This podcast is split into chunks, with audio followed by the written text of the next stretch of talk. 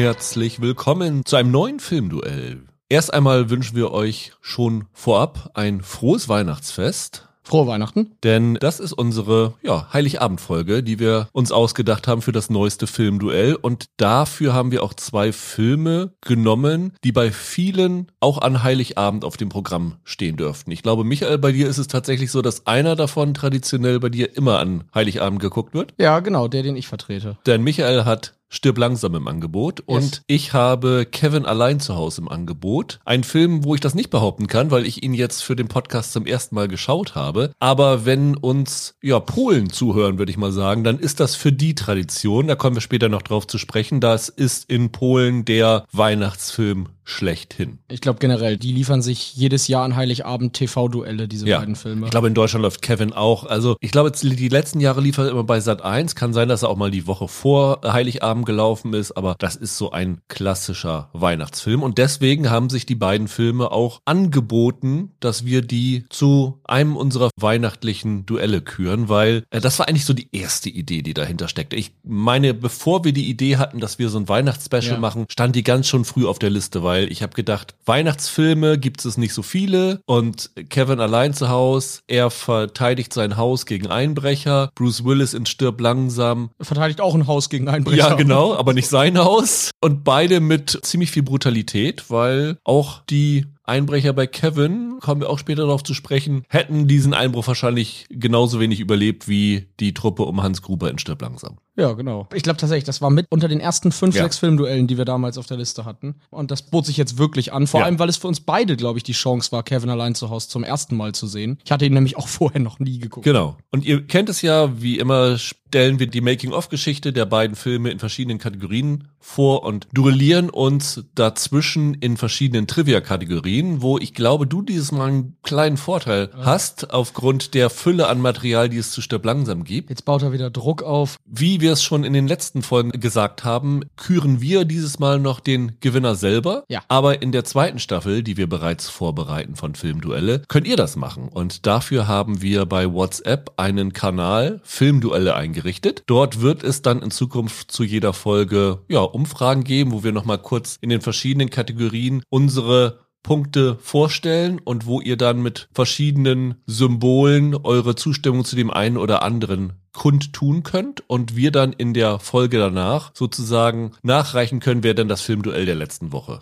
gewonnen hat. Und dieses Mal halt noch nach dem traditionellen Duell, weil wir noch ein bisschen so die Followerschaft da aufbauen wollen, damit es nicht heißt am Ende, ja, hier zwei haben für dich gestimmt, Michael, und eine hat für mich gestimmt und äh, du hast das Duell gewonnen, sondern dass wir zumindest vielleicht mal 20, 30 Leute da haben, die darüber abstimmen können. Ja, Michael, dann lass uns beginnen mit unserem Filmduell und wie immer beginnen wir damit, dass wir erklären, warum wir diese beiden Filme ausgewählt haben. Wir haben ja vorhin schon damit ein bisschen angefangen, dass es halt Weihnachtsfilme sind mit der relativ ähnlichen Prämisse. Ich habe sogar irgendwo bei Twitter gefunden, jemand, der gepostet hat, Kevin allein zu Hause und stirbt langsam sind eigentlich die identischen Filme und da verschiedene Screenshots gepostet hat, die Kevin und Bruce Willis in gleicher Pose zeigen. Also wir sind beileibe nicht die ersten, die auf diese Idee gekommen sind. Und das ist aber nicht die einzige Gemeinsamkeit. Also zumindest eine Sache, die gleich auffällt, wenn man den Film anstellt. Es sind beides Fox-Filme, ne? Ja, genau, vom selben Studio. Ganz genau. Und dementsprechend sind auch beide bei Disney Plus streambar aktuell. Ja, ja. Also da äh, habt ihr dieses Mal die Chance, da gleich reinzuspringen. Und beides sind Filme, die unfassbar viele Sequels nach sich gezogen haben. Ja, bei Kevin weiß ich es jetzt tatsächlich gerade nicht, aber Stück langsam hat ja vier Fortsetzungen insgesamt. Ich glaube, der fünfte Teil ist 2013 oder so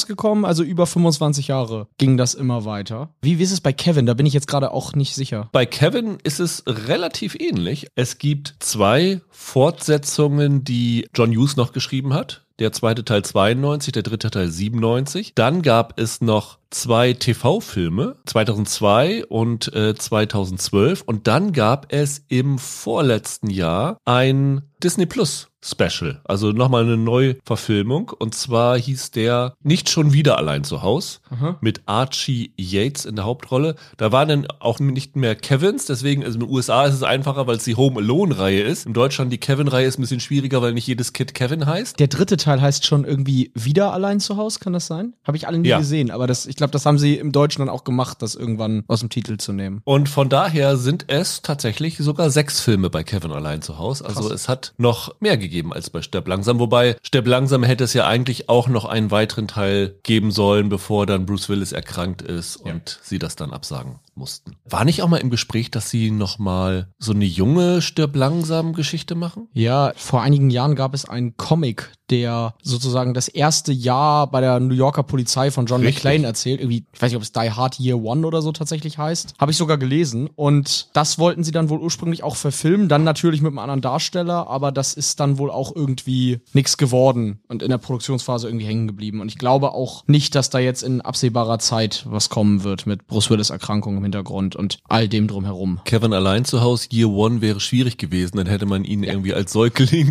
in eine Krippe Einbrecher abschrecken lassen müssen. Dann ist mir noch eine Szene aufgefallen beim Gucken der beiden Filme. Bei beiden geht es darum, dass jemand mit Scherben attackiert wird. Also es sind teilweise ja. auch die gleichen Methoden, mit denen die abgewehrt werden. Wobei im Fall von Sterb langsam ist es so, dass es ja nicht Bruce Willis macht, sondern Hans Gruber lässt auf die Scheiben schießen, weil er gesehen hat, dass er barfuß darum läuft. Ja, genau. Aber das war so eine Gemeinsamkeit, die ich da noch äh, gesehen habe. Hast du noch was, was sich so aufdrängt? Ja, ich fand es tatsächlich noch erstaunlich, dass beide Filme dann am, sozusagen damit enden, dass der letzte Bösewicht von so einer Art sozusagen vom Sidekick des Helden erledigt wird. Ne? Also bei Stück langsam gibt's ja den blonden Terroristen Karl, kann es sein, dass der ja. im Englischen Karl heißt, der dann ja von dem Sergeant Paul erledigt wird und bei Kevin allein zu Hause kommt ja am Ende der Typ mit der, mit der Schaufel um die Ecke. Der Nachbar. Und haut Joe Pesci eins über. Das fand ich noch ganz witzig. Das ist eine ganz amüsante Parallele so im direkten Vergleich, ja. Man kann da sicherlich einiges finden, aber die Hauptsache ist natürlich, es sind beides Weihnachtsfilme mit einer relativ ähnlichen Ausgangslage und mit relativ hohem Bodycount in gewisser Weise, wenn man realistisch einschätzen würde, wie häufig Daniel Stern und Joe Pesci das nicht überlebt hätten. Mhm. Dann, Michael, bevor wir zu den Kategorien kommen, lass uns unser erstes Filmduell starten und das heißt wie immer Trivia Pursuit.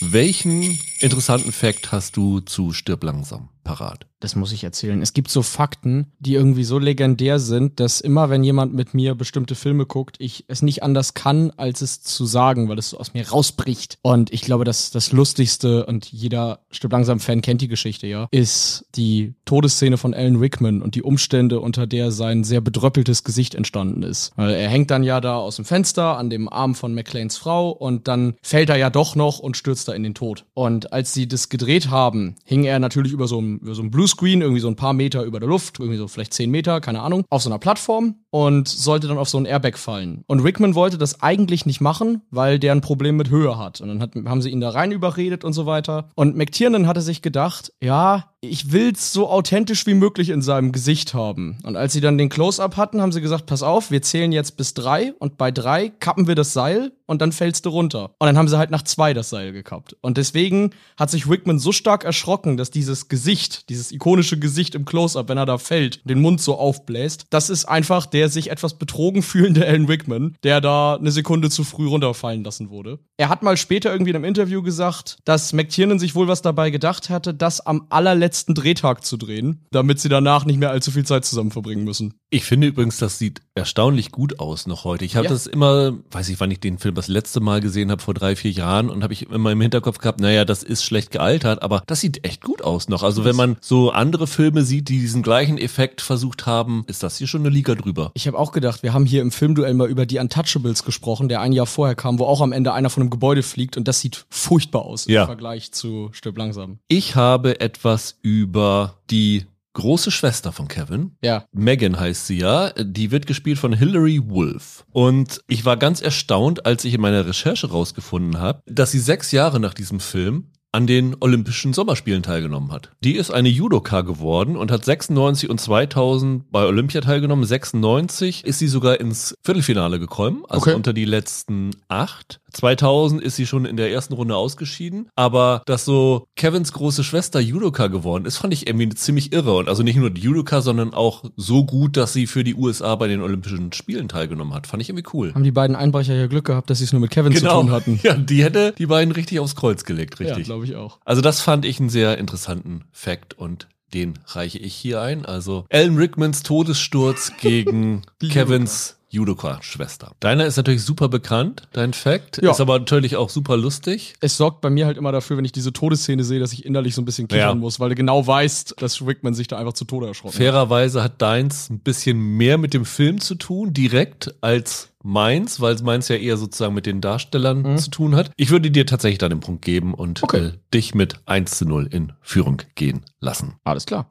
Und dann kommen wir zum Drehbuchprozess des Ganzen. Und ich muss schon mal gleich vorausschicken, das war bei Kevin allein zu Hause so unkompliziert, dass ich relativ wenig dafür habe. Deswegen werde ich das wahrscheinlich irgendwann zwischendrin mal zum Besten geben in zwei Minuten und dann ist es fertig. Aber bei Stirb langsam war das ein bisschen komplizierter, richtig? Ja, das war ein bisschen komplizierter, weil Stirb langsam, ja, auch wenn das viele wahrscheinlich gar nicht mehr wissen heute, eine Romanverfilmung ist. Oder zumindest auch als Romanverfilmung gestartet ist. Und zwar von einem Buch, das heißt Nothing Lasts Forever. Ist in den 60er Jahren irgendwann erschienen. Und ist der zweite Teil einer Romanreihe. Der erste Teil von diesem Roman, The Detective, ist in den 60ern mal mit Frank Sinatra in der Hauptrolle verfilmt worden. Da spielt er einen New Yorker Polizisten, der aus dem dann später John McClane wurde. Der heißt da noch wie in den Büchern Joe Leland. Und nachdem dieser Film in den 60ern ein relativer Erfolg mit Sinatra war, hatte sich Clint Eastwood die Rechte an der Fortsetzung gesichert, an Nothing Lasts Forever, und hatte bis in die frühen 80er immer geplant, diesen Roman selbst zu verfilmen und sich in der Hauptrolle zu besetzen. Irgendwann Mitte der 80er hat er dann die Rechte aber an Fox abgegeben, weil er dann doch mit anderen Projekten zu tun war. Und so kam es dann quasi dazu, dass 1987 der Drehbuchautor Jeb Stewart mit diesem Roman betreut wurde. Der hatte gerade irgendwie lange an einem, an einem Projekt gesessen, das er Walt Disney für Walt Disney gemacht hatte. Und am Ende wollten die das Drehbuch dann doch nicht haben. Und dann ist Stewart nach 20th Century Fox rüber. Und da hat ihm ein Produzent gesagt, hey, wir haben diesen Roman hier liegen, Nothing Lasts Forever.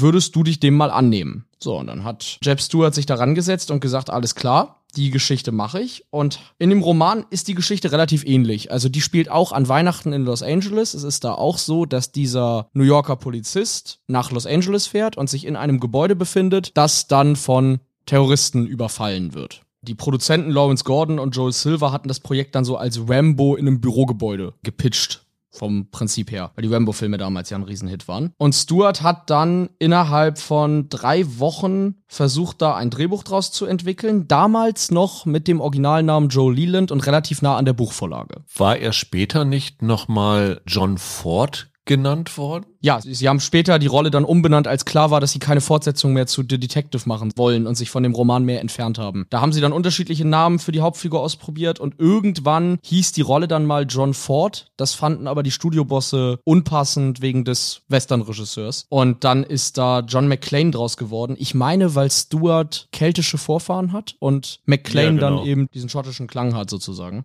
Stewart hatte dann relativ originalgetreu diesen Roman quasi zu einem Drehbuch adaptiert und das einzige Problem, das er quasi hatte, war, er fand den Anlass zu unspannend oder zu unemotional dafür, dass sich dieser Cop zu dem Zeitpunkt in dem Gebäude aufhält. Und er hat dann später mal erzählt, warum Holly erfunden wurde, McClanes Frau. Nämlich, er hatte damals einen Streit mit seiner Frau gehabt, einen Abend, während er am Drehbuchschreiben war und war dann wütend ins Auto gestiegen und losgefahren und hatte auf der Autobahn Herzrasen und musste schnell rechts ranfahren, weil er sonst vielleicht irgendwie einen Unfall gebaut hätte. Daraus hat er dann diese Idee gewonnen, dass es um einen Mann und eine Frau geht, die einen Streit hatten und die diesen Kampf überwinden müssen, um sich nochmal versöhnen zu können, um sich quasi für den Streit nochmal entschuldigen zu können. Und so ist dann Holly ins Spiel gebracht worden und ab da haben sie sich vom Roman dann mehr und mehr entfernt. Und dann hat er noch in der Nacht wohl irgendwie 35 Seiten von dem Skript schon fertig geschrieben. Also der war wohl ein sehr schneller Schreiber. Ich würde sagen, das war ein Anfänger und ein langsamer Schreiber, denn John Hughes hat das noch getoppt. Okay. bei äh, Kevin allein zu Hause. Da kann ich hier meine zwei Minuten mal eben kurz einbinden, weil er hat tatsächlich in acht Stunden 44 Seiten fertig geschrieben bei dem Oha. Ganzen, nachdem er ja dann irgendwann auf die Idee für das Ganze gekommen ist. Also es war so, dass er mit seiner Familie nach Europa fahren wollte, genauso wie es hier in dem Film ist. Sein Sohn hat erzählt, dass er am 8. August 1989 diese erste Idee zu Kevin allein zu Hause in einem ja, Notizbuch hinterlassen hat und inspiriert dadurch, wie panisch er war, als sie das erste Mal mit der Familie nach Europa gefahren sind. Und dann, nachdem sie aus Europa zurückgekommen sind, nach 14 Tagen oder so, hat er sich wieder daran gesetzt und dann hat er tatsächlich diese Idee gehabt, was wäre passiert, wenn ich eins der Kinder zu Hause vergessen hätte. Und als Ah. er das hatte, hat er innerhalb von neun Tagen dieses Drehbuch fertig geschrieben und das große Finale Finale hat er dann, die 44 Seiten hat er dann innerhalb von acht Stunden fertig geschrieben. Und er hat wohl in seinem Notizbuch die Bemerkung hinterlassen, dass er das Gefühl hatte, er würde zu langsam schreiben. Krass. Fand ich äh, sehr interessant. Und dass es auch so schnell gegangen ist, kann auch Chris Columbus, der Regisseur, bezeugen, weil ursprünglich sollte der mal National Lampoon's Christmas Vacation, also schöne Bescherung mit Chevy Chase drehen. Und der ist überhaupt nicht mit Chevy Chase zurechtgekommen. Der fand ihn einen ganz unmöglichen Menschen und hat ihm gesagt, sorry, ich kann mit dem nicht arbeiten, ich möchte nicht das Ding drehen. Und John Hughes war das wohl, hat das wohl respektiert und hat dann wirklich 14 Tage später ihm zwei Drehbücher geschickt und eins davon war Kevin allein zu Hause und das hat er dann halt so ruckzuck dann runtergeschrieben und konnte das Chris Columbus geben und das ist eigentlich fast alles, was man zum Drehbuch wissen muss. Also er hat es inspiriert von einer eigenen Reise nach Europa gemacht, hat es ruckzuck runtergeschrieben und dann war das Ding fertig. Da gab es keine Rewrites, da gab es niemanden, der ihm reingeredet hat, keine Co-Autoren. Es gab, glaube ich, auch keine großen Änderungen, was so die Geschichte angeht, außer dass sie vielleicht so spezifiziert haben, wie Kevin dann die Einbrecher ausschaltet. Aber das war alles. Und dann stand Kevin allein zu Hause. Bei Stirb langsam ist Stuart dann bis zum Ende geblieben? Stuart ist nicht bis zum Ende geblieben. Also Stuart hat dann, wie gesagt, viele der Änderungen im Vergleich zur Romanvorlage schon gemacht, die heute noch im Film sind. Er ist dann aber später nicht mehr am Start gewesen, als es dann Richtung Dreh ging. Da hat dann John McTiernan einen anderen Autoren dazu geholt, um das Drehbuch umzuschreiben. Aber ich würde sagen, die wichtigsten Elemente sind schon von Stewart. Also er hat zum Beispiel die Gegner ausgetauscht. Im Roman sind die von irgendeinem südamerikanischen Diktator losgeschickte Guerilla-Soldaten unter anderem dann halt auch junge Frauen oder so, die von dem Leland da dann umgebracht wurden. Das hat der Stuart gekickt und gesagt, nee, wir nehmen europäische Gangster. Wie gesagt, er hat Holly erfunden, also der Cop ist jetzt wegen seiner Frau da und nicht wegen, ich glaube, seiner drogensüchtigen Tochter, ist es, glaube ich, im Originalroman. Und er hat zum Beispiel so Sachen erfunden wie, es gibt auch im Roman diesen Argyle, diesen Chauffeur am Anfang, der ist dann aber nach den ersten drei Kapiteln wieder weg und der ist im Film dann ja dauerhaft dabei. Also all sowas ist dann schon von Stuart hinzugebracht worden und eben die finale Entscheidung, nicht bei diesem Leland zu bleiben, sondern eine neue Figur zu erfinden und sich von der Romanrolle sozusagen zu entfernen. Das ist alles schon von Stuart passiert. Ja, und dann theoretisch war das Drehbuch, glaube ich, nach sechs Wochen fertig. Also nicht ganz so schnell wie bei Hughes, aber relativ flink. Eigentlich unverständlich, weil der hätte einfach nur reinschreiben müssen, Action-Szene, Action-Szene und fertig ist das Drehbuch. Er hatte sogar eine Romanvorlage, also eigentlich irre, dass er derjenige war, der länger gebraucht hat als der Hughes. Aber genau, das Drehbuch war dann fertig und einen Tag später hat das Ding bei 20th Century Fox schon grünes Licht bekommen, weil man as soon as possible einen potenziellen Sommerhit haben wollte und sich das davon versprochen hat. Ja, also dann doch halbwegs unkompliziert, zumindest der erste Ding. Also wenn man einen Tag später die Freigabe Ja. kriegt, dann ist das natürlich der Traum für jeden Drehbuchautor, denke ich mal. Ich muss sagen, es klingt so, als wäre die Drehbuchentstehung bei den beiden Filmen sehr harmonisch gelaufen. Ich kann aber für nachher sagen, das ist bei Stirb langsam dann noch ein bisschen kompliziert geworden. Okay, alles klar. Dann, Michael, kommen wir zu unserem zweiten Duell schon. Das heißt Sozialkunde, wo wir die interessantesten oder amüsantesten Social-Media-Beiträge über Mhm. die Filme rausgesucht haben. Home Alone, da wird wahrscheinlich jedes Jahr viel zu getweetet, wenn der dann an Weihnachten wieder läuft. Ja, also ich hatte einige Sachen, die möglich gewesen sind. Ich hatte unter anderem was von Seth Rogen. Das werde ich an einer späteren Stelle bringen. Was ich jetzt genommen habe, ist eine amerikanische Komikerin namens Emily Heller. Die tritt öfter mal bei Crooked Media, bei Love It or Leave It im Podcast auf. Und die hat was am 26. Dezember 2021, also treffend zu Weihnachten, Ja. geschrieben. Und sie hat einfach gesagt, und das ist was, wo ich ehrlich gesagt vorher noch nicht drüber nachgedacht habe, womit sie aber vollkommen recht hat. Wahrscheinlich das unrealistischste an Kevin allein zu Hause ist, dass Kevin, acht Jahre alt, freiwillig mehrfach badet, obwohl niemand auf ihn aufpasst. Und wenn Ja. du den Film guckst, ist das so, dass er zweimal da irgendwie nach dem Bad vorm Spiegel steht und sich dann sauber gemacht hat Parfümiert. und parfümiert und sowas alles, wo du denkst, ja, also kein achtjähriges Kind würde sich freiwillig ein Bad einlaufen lassen und sich da reinlegen. Niemand. Das passt auch ehrlich gesagt nicht zu Kevin, wie wir ihn sonst im Rest des Films kennen. Da habe ich dann doch herzhaft drüber lachen müssen. Ja, das ist sehr gut. Was war bei dir? Ich habe zwei Tweets, die auch beide an Weihnachten getweetet wurden. Und zwar beide am 24. Dezember 2018. Und zwar hat da das New York Police Department auf seinem offiziellen Twitter-Kanal ein Bild von Bruce Willis gepostet und geschrieben, heute an Heiligabend möchten wir einen Shoutout herausgeben an unsere Partner vom LAPD, die mit uns an Weihnachten zusammenarbeiten, seit Hans Gruber 1988 das Nakatomi Plaza angegriffen hat. Und eine Stunde später hat das LAPD geantwortet mit, heute an Heiligabend möchten wir auch uns bei unseren Partnern beim NYPD bedanken. Sie sind immer willkommen, gemeinsam in McLeans Fußstapfen zu treten und hier an der besseren Küste eine Party zu feiern. Yippie und ho ho ho. Und das fand ich sehr lustig. Okay, aber das LAPD hat nicht mit einem Foto von seinem Beamten gepostet, nämlich der Reginald Vale Johnson Figur. Nee, die haben auch Bruce Willis gepostet. Ja, das ist ja schon mal ein Fauxpas, muss man sagen. Muss man sagen, ja, da haben sie sich blamiert, finde ich auch. Aber fand ich sehr amüsant, kam damals auch sehr gut an. Also ich weiß noch, dass ich habe das damals auch mitbekommen, dass da einige Filmseiten drüber berichtet haben, dass die Polizeibehörden da ein bisschen mitspielen. Finde ich auch nett, anhand der Beteiligten. Aber ist es besser als der badende Kevin? Weiß ich nicht, der badende Kevin ist wirklich ein großes Plothole, auf das die Gute da aufmerksam macht, ne? Muss man schon sagen. Ich glaube, den Punkt müssen wir dir geben. Ja, glaube ich auch. Das habe ich mir einfach auch sauber rausgesucht, muss man sagen. Jetzt will ich ihn dir wieder wegnehmen. Dann steht es eins zu eins. Es ist Weihnachten, da verschenkt man ja mal. Und was. wir kommen zu unserer zweiten Kategorie und die heißt wie immer Casting. Und da habe ich tatsächlich ein bisschen mehr parat, aber bei Stipp langsam war es wahrscheinlich auch so. Obwohl gab es Alternativen zu Bruce Willis, wollten die den nicht von Anfang an haben und der das einzige Problem war, ihn aus das Model und der Schnüffler rauszukriegen? Das ist so. Es gab aber vorher noch einen anderen Namen, den man aus vertraglichen Gründen die Rolle anbieten musste.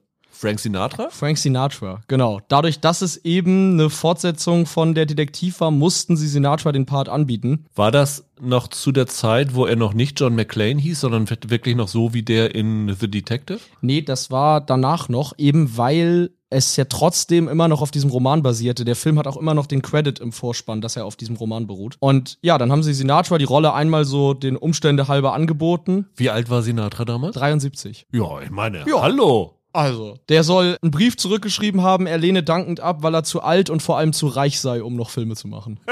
ja, war raus. Ich muss sagen, erst war es so, dass der Regisseur gefunden werden musste. Das ist eigentlich wichtiger, das muss man zuerst sagen, weil da wollte Fox mit John McTiernan weiterarbeiten. Der hatte ja gerade Predator gemacht. Und einer der, der Produzenten, ich glaube Joel Silver, hatte den Film auch Paul Verhoeven angeboten, der ja gerade mit Robocop einen Hit gelandet hatte. Und Verhoeven hatte aber sofort abgelehnt und daher hat man sich dann bei McTiernan festgelegt. Und der wollte Bruce Willis haben. Der wollte Bruce Willis deshalb haben, weil er für den Part einen Darsteller wollte, der nicht diesem Actionheld-Ideal der 80er entspricht. Also der nicht so muskulös ist wie ein Stallone oder wie ein Arnie. Und er wollte, glaube ich, auch einen etwas leichteren Ton in diesem Actionfilm haben. Ne? Das ist ein bisschen nicht mehr ganz so bierernst ist, wie jetzt Predator oder sowas gewesen ist. Und da hat sich das natürlich angeboten, weil Willis in das Model der Schnüffler ja auch komödiantisches Timing besessen hat. Ja, genau. Ich glaube, das war ja vor allem eine komödiantische Rolle. Das Problem war, dass Willis halt noch nicht so richtig große Kinofilme gemacht hatte und man sich nicht sicher war, wie zugkräftig der ist. Und dass er halt vertraglich bei das Model und der Schnüffler hing. Und deshalb hat man die Rolle tatsächlich zuerst mehreren anderen Darstellern angeboten, bis Willis plötzlich doch verfügbar war. Und darunter sind einige große Namen. Ich musste sehr lachen, dass er mal wieder aufgetaucht ist, aber Nick Nolte war der Erste, der die Rolle abgelehnt hat. Nick Nolte hatte echt eine Karriere, die nur daraus bestand, Filme abzulehnen, kann das sein? Mit den Rollen, die Nick Nolte abgelehnt hat, hätte man sich ein kleines Königreich kaufen können. Das ist unfassbar, also wirklich. Und ansonsten, wer Fox intern diskutiert wurde, aber nie angefragt wurde, war Harrison Ford. Das hätte natürlich auch Sinn ergeben, wenn du so diesen Everyman-Actionheld haben willst. Burt Reynolds wurde diskutiert, aber nie angefragt. Und tatsächlich angefragt hat man Don Johnson, den damaligen Miami Vice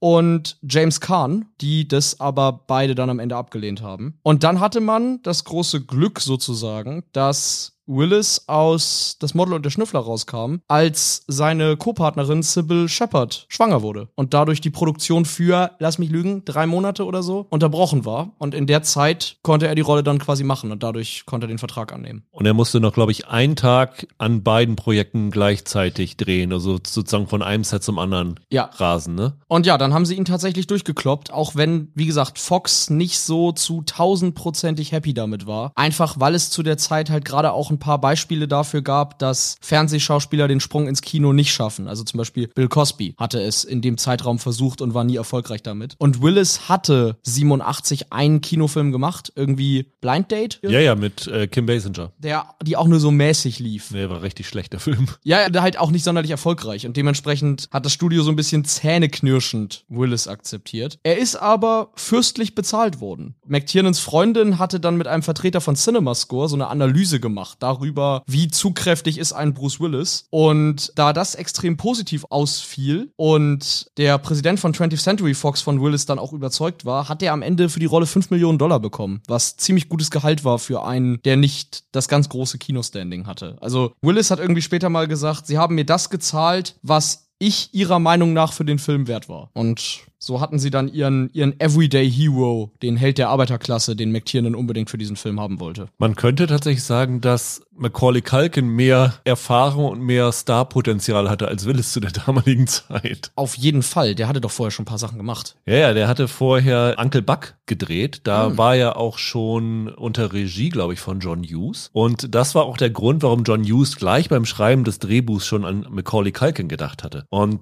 der hat gleich gesagt, das Ding ist, ist für Kalke. Natürlich hat das Casting pflichtgemäß noch eine Ausschreibung gemacht und jede Menge Kinder gesichtet. Also Chris Columbus hat mal gesagt, dass er irgendwie 200 andere Kinder sich angeguckt hat und sich hunderte Stunden Videomaterial angeschaut hat. Aber in dem ersten Moment, wo er Macaulay Culkin getroffen hat, wusste er sofort, dass er das ist. Und ja, das war eigentlich von vornherein vorbestimmt. Hat aber trotzdem nicht so viel Kohle bekommen wie Bruce Willis. Hat nur 110.000 Dollar damals bekommen für diese Rolle. Aber für die Fortsetzung hat tatsächlich der damals, wie alt war da, elf oder zwölfjährige mhm. Culkin viereinhalb Millionen bekommen. Also das ist schon ein ordentlicher Zahltag dann gewesen. Ich habe es gerade nicht im Kopf. Kam die Fortsetzung direkt das Jahr danach oder war da ein Jahr zwischen? Ich glaube, da war ein Jahr zwischen. Da war noch ein bisschen was dazwischen. Ich glaube, okay. 92 oder so kam das, ja. Okay, okay, okay. Ja, der ist damit ja richtig durchgestartet. Also der hat doch kurz dann, hatte er nicht kurz danach noch diesen My Girl? Ja, ja, da muss da auch irgendwo gewesen sein. Der hatte da so eine Reihe an drei, vier großen Hits hier. Ja. Bruce Willis war ja nicht der Einzige mit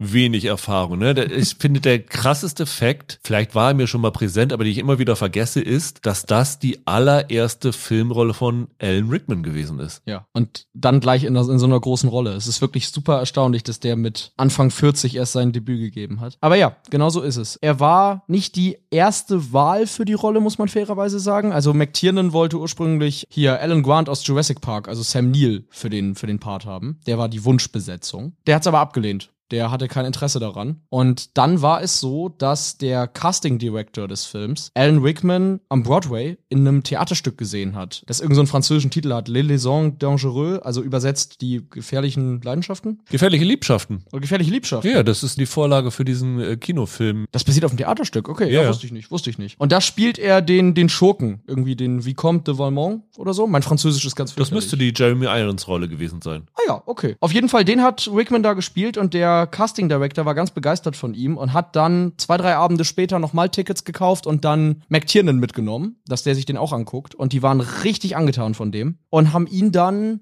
kontaktiert und erst hatte Rickman kein so großes Interesse an der Rolle, weil er eigentlich kein Bösewicht spielen wollte. Er konnte sich das irgendwie nicht vorstellen, Schurken zu spielen. Ich habe übrigens eben Blödsinn erzählt, es war natürlich nicht Jeremy Irons, sondern es war John Malkovich. Ah, John Malkovich, ich muss zugeben, dass ich den Film nicht gesehen habe. Ich kenne den nur vom Titel. Okay. Ja, und dann, wie gesagt, Rickman wollte erst nicht, er hatte keine Lust, einen Schurken in so einem Film zu spielen. Aber ich denke, das war dann so eine Mischung aus dem Prestige, den so eine Rolle hat und eben der Tatsache, dass McTiernan ihm versichert hat, dass die Figuren nicht ganz so diabolisch bleiben werden, wie sie jetzt gerade im Skript sind, sondern noch menschlichere Dimensionen bekommen, die ihn dann veranlasst hat, die Rolle am Ende anzunehmen. Und ja, so ist Alan Rickman dann zu seinem Leinwanddebüt gekommen. Finde ich total irre. Der spielt das ja, als hätte er nichts anderes gemacht, als vor der Kamera zu stehen. Ich meine, der ist der Vorzeigeschurke Hollywoods jahrelang gewesen. Ja. Also was er dann danach in Robin Hood König der Diebe gespielt hat und in gewisser Weise war er ja zumindest in den ersten Harry Potter Filmen als Snape auch der Bösewicht. Das ist so einer der besten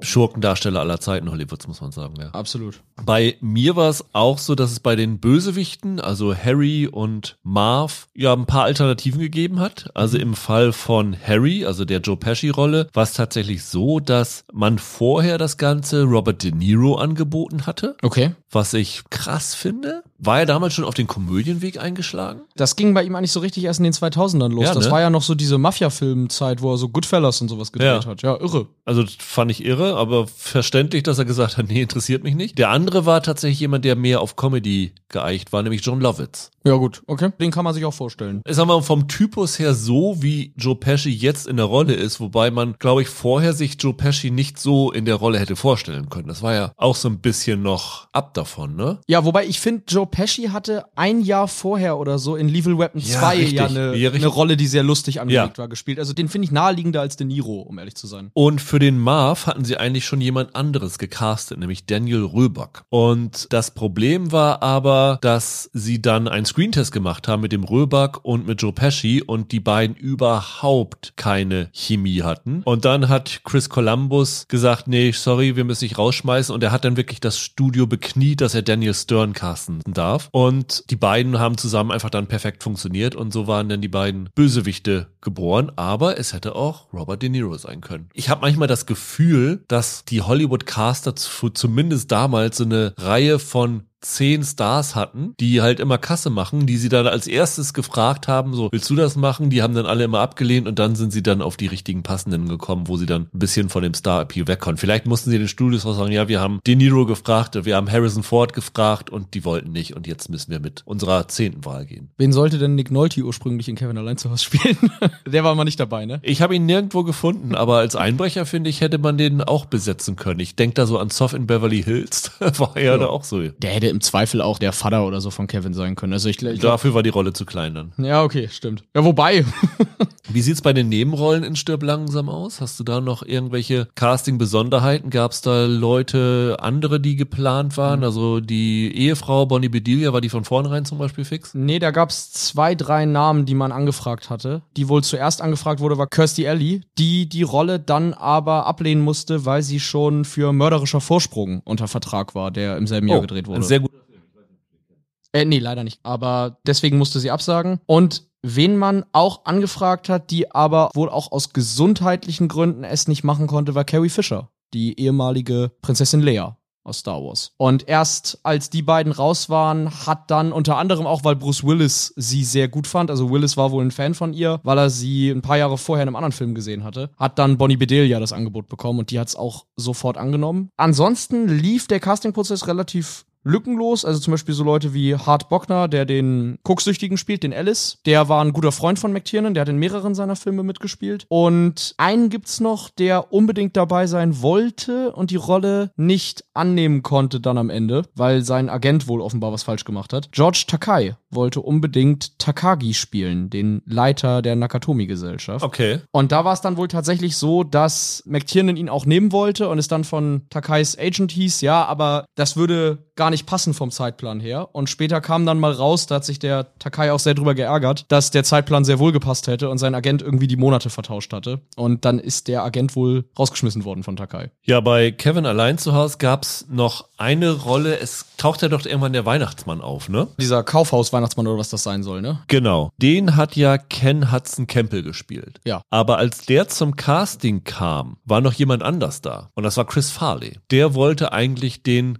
Weihnachtsmann spielen Okay. und hat wohl das Casting vollkommen vergeigt. Ken Hudson Campbell sagt, er ging als erstes rein, lief wohl nicht gut, er kam rein und ging wieder raus. Chris Columbus erinnert sich an dieses Vorsprechen und er hat wohl die Nacht vorher überhaupt nicht geschlafen gehabt und hat wirklich wohl dieses Vorsprechen komplett vergeigt. Und Columbus mochte den aber, der ist irgendwie mit ihm in New York in die gleiche Kirche gegangen und sowas alles. Und dann haben sie ihn für diese eine Rolle dann noch gecastet, dass er ja diese Band da, mit der dann die Mutter dann zurückreist im Auto, die trifft sie ja da am Flughafen. Und das ist ja ganz interessant gewesen, weil John Candy hatte da nicht mehr so viel Zeit in seinem Drehplan. Und die haben alle Szenen von ihm in einem 24-Stunden-Dreh am Stück gedreht. Also sie hatten ihn nur für einen Tag zur Verfügung und den haben sie komplett ausgenutzt. Sie haben da 24 Stunden gemeinsam gedreht und Catherine O'Hara erinnert sich da auch noch dran und sagte, sie schwört darauf, dass sie wirklich 21 Stunden am Stück gearbeitet haben und John Candy hat wohl große Teile von seiner Rolle komplett improvisiert. Daraus aus diesem 24-Stunden-Auftritt haben sie dann halt seine gesamten Szenen im Film platziert. Fand ich ein ganz interessantes Ding. Also ich glaube, dass er da einen relativ schlechten Stundenlohn für bekommen hat für seine Rolle. Ja, vermutlich. Und dann habe ich noch eine Casting-Sache hinter der Kamera. Wenn du ein frühes Poster von Kevin allein zu Hause hast, ist das vielleicht ein bisschen was wert, weil dort wird dann draufstehen Soundtrack by Bruce Broughton. Der hat mit Chris Columbus schon an Das Geheimnis des verborgenen Tempels, also dieser Young Sherlock Holmes Geschichte zusammengearbeitet und der sollte das eigentlich auch komponieren. Und dann hat aber irgendjemand diesen fertigen Film Kevin allein zu Hause an John Williams geschickt. Und John Williams fand diesen Film so toll, dass er gesagt hat, ich würde hier gerne die Musik verschreiben und dann ist Bruce Broughton abgegradet worden, muss man sagen, weil Ja, ja, besser klar. als John Williams kannst du es ja irgendwie nicht kriegen. Es kam wohl aber auch noch hinzu, dass Bruce Broughton von sich aus abgesagt hatte, weil er diesen Bernhard und Bianca im Känguruland die Musik gemacht hatte für. Und das hat er wohl nicht rechtzeitig hingekriegt und dann gab es eine Terminkollision und dann haben sie halt John Williams dafür besetzt, was natürlich ein sehr prominentes Ding ist. Auf jeden Fall. Dann, Michael, unser drittes Duell. Momentaufnahme. Momentaufnahme passend zu unserer Casting-Rubrik.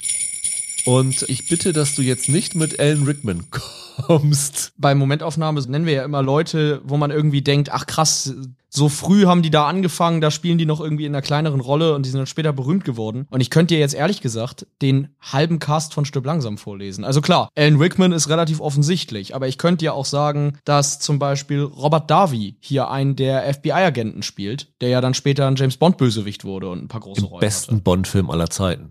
Ja, Lizenz zum Töten, ne? Ja, mein Favorit. Ich könnte dir erzählen, dass zum Beispiel Matlock, also Clarence Gilliard Jr., Der den Technik-Guru Theo spielt hier. ja, genau, einen der Terroristen spielt. Und sogar so jemand wie Anthony Peck, der später in einigen großen Actionfilmen wie Jagd auf Rote Oktober oder so dabei war, spielt hier einen Polizisten, der irgendwie dreimal durchs Bild läuft. Aber ich glaube, am offensichtlichsten ist Reginald Val Johnson, der den Al Powell spielt, also McLeans einzigen Kumpel, den er da am Walkie-Talkie hängen hat. Weil der dann ja ein Jahr später in Alle unter einem Dach als der Papa von Steve Urkel so ein großer Sitcom-Star geworden ist. Ja, da hat er richtig Geld mitgemacht, muss man sagen. Wann ist die Serie gestartet? 89 im Herbst? Weißt du das? September 89. Ist er dann da auch gecastet worden wegen Stirb langsam? Das weiß ich nicht, aber ich kann mir nicht vorstellen, da der Casting-Prozess ja schon Ende 87 lief, man hat ja schon im November 87 gedreht, kann ich mir eigentlich nicht vorstellen, dass er da schon für eine Sitcom 89 besetzt war. Kann sein, dass Stirb langsam da was mit zu tun hatte. Also ich habe gesehen, er war ja vorher schon in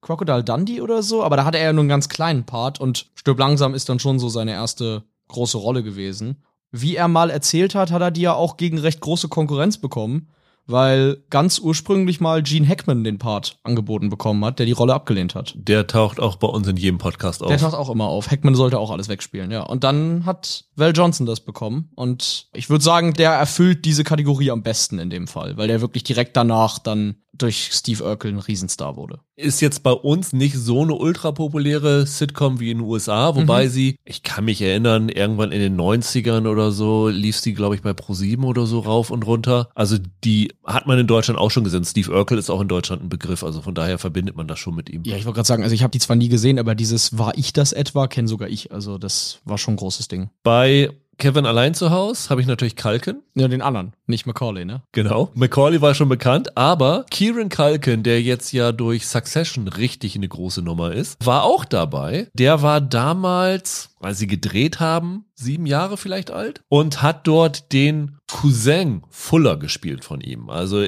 am Anfang ist ja nicht nur die Familie da, sondern ja auch noch der Bruder von dem Vater, glaube ich, mit dessen gesamten Kindern. Und da läuft doch so ein so ein Pöks rum mit so einer riesen Brille. Also so Steve Urkel-mäßig, wo wir schon mal dabei Ja, sind. ja. Und das ist halt Kieran Culkin als ganz, ganz kleines Kind. Und ja, ich sag mal, vor Succession hätte ich ihn jetzt nicht genannt, aber durch Succession ist er jetzt auch so eine große Nummer geworden, dass es schon ganz lustig ist. Und das ist tatsächlich ein Fall, ich sag mal, bei Reginald Val Johnson erkennst du es. Dass das hier der Roman Roy ist, kriegt man, glaube ich, nicht gleich so zusammen, wenn man das nicht sagt. Ich finde, das Erste an der Besetzung ist eigentlich eher, dass sie den echten Bruder von Kevin nicht als einen seiner Brüder, sondern als seinen Cousin besetzt haben. Das finde ich eigentlich das Erste an der ganzen Sache. Also das ist meine Einreichung hier. Aber Reginald Val Johnson ist auch cool. Und du hast halt so viel Auswahlmöglichkeiten bei Stirb langsam gehabt. Ja, ich habe jetzt nur an der Oberfläche gekratzt. Also ich hätte, wie gesagt, ich hätte hier tausend Leute nennen können. Dann äh, Michael, 2 zu 1. Ja.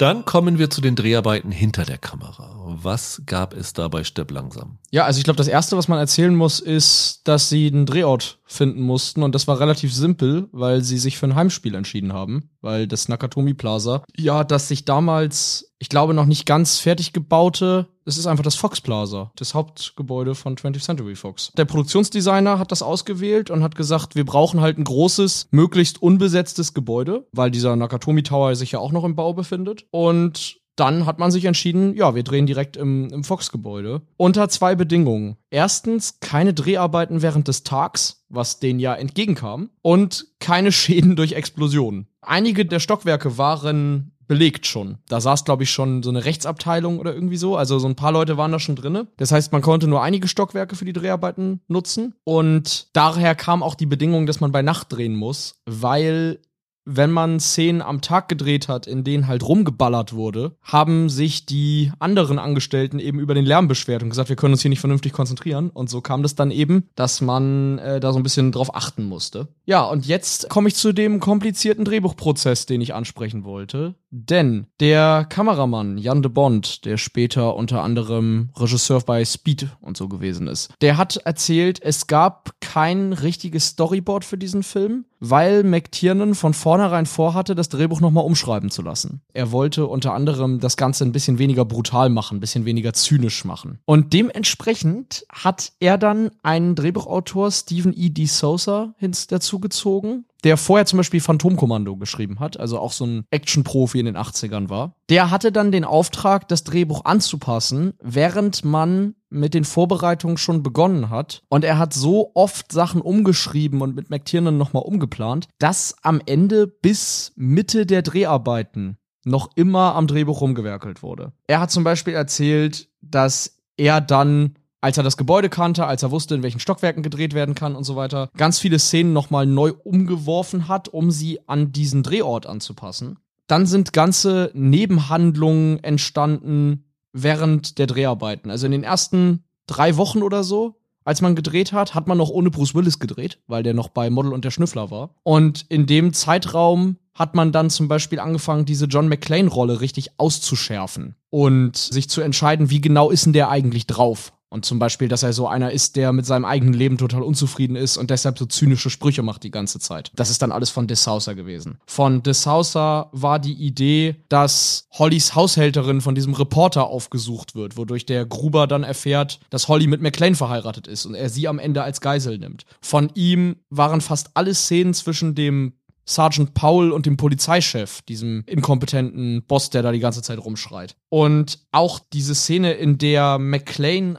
auf Hans Gruber trifft und der sich als eine der Geiseln ausgibt, die irgendwie entkommen konnte, die ist dann erst während des Drehprozesses entstanden, als man festgestellt hat, dass Rickman mühelos einen amerikanischen Akzent faken kann. Und dann ist es halt einfach wirklich so gewesen, dass man immer während des Drehprozesses noch neue Ideen gehabt hat. Es war wohl zum Beispiel ursprünglich im Drehbuch mal so, dass Argyle nicht die ganze Zeit unten in dieser Tiefgarage sitzt, sondern tatsächlich irgendwann in das Gebäude geht. Das sind alles so Dinge gewesen, die man geändert hat. Das Wichtigste, worauf McTiernan bestanden hat, war, er wollte aus den Gangstern keine Terroristen mehr machen. Weil er gesagt hat, Terroristen und Terrorismus ist ein zu ernstes Thema für einen unterhaltsamen Sommerblockbuster. Und deswegen hat er de Sousa dazu angewiesen, sich etwas anderes für diese Gangster auszudenken. Und der kam dann eben auf die Idee, dass die nur vorgeben, Terroristen zu sein, dass sie nur vorgeben, politische Ziele zu haben und dass es ihnen in Wahrheit einfach darum geht, diesen Tresor leer zu räumen, dass sie halt gewöhnliche Diebe sind. Wie gesagt, vieles davon während des Drehs, also Bruce Willis hat irgendwie mal gesagt, diese ganzen Western-Dinger, dass er mit Cowboy angesprochen wird und dann ja einmal auch mit so einer Zigarette im Mund so ein bisschen einen auf John Wayne macht. Das ist alles während des Drehs entstanden und teilweise hat man Szenen dann nochmal gedreht, weil sie nicht mehr dazu passten, was man ein paar Wochen später gemacht hat. Also es lief relativ chaotisch ab, dadurch, dass McTiernan alles irgendwie immer wieder umwerfen wollte. Wie ist es bei Kevin allein zu Hause? Ich stelle mir das ja immer schwierig vor, wenn die Hauptdarsteller ein Kind ist, musst du ja im Vorfeld dir schon ein paar Gedanken machen, wie du das irgendwie, irgendwie auffängst. Naja, die hatten erstmal ein ganz anderes Problem, nämlich die Dreharbeiten wären fast gekickt worden. Das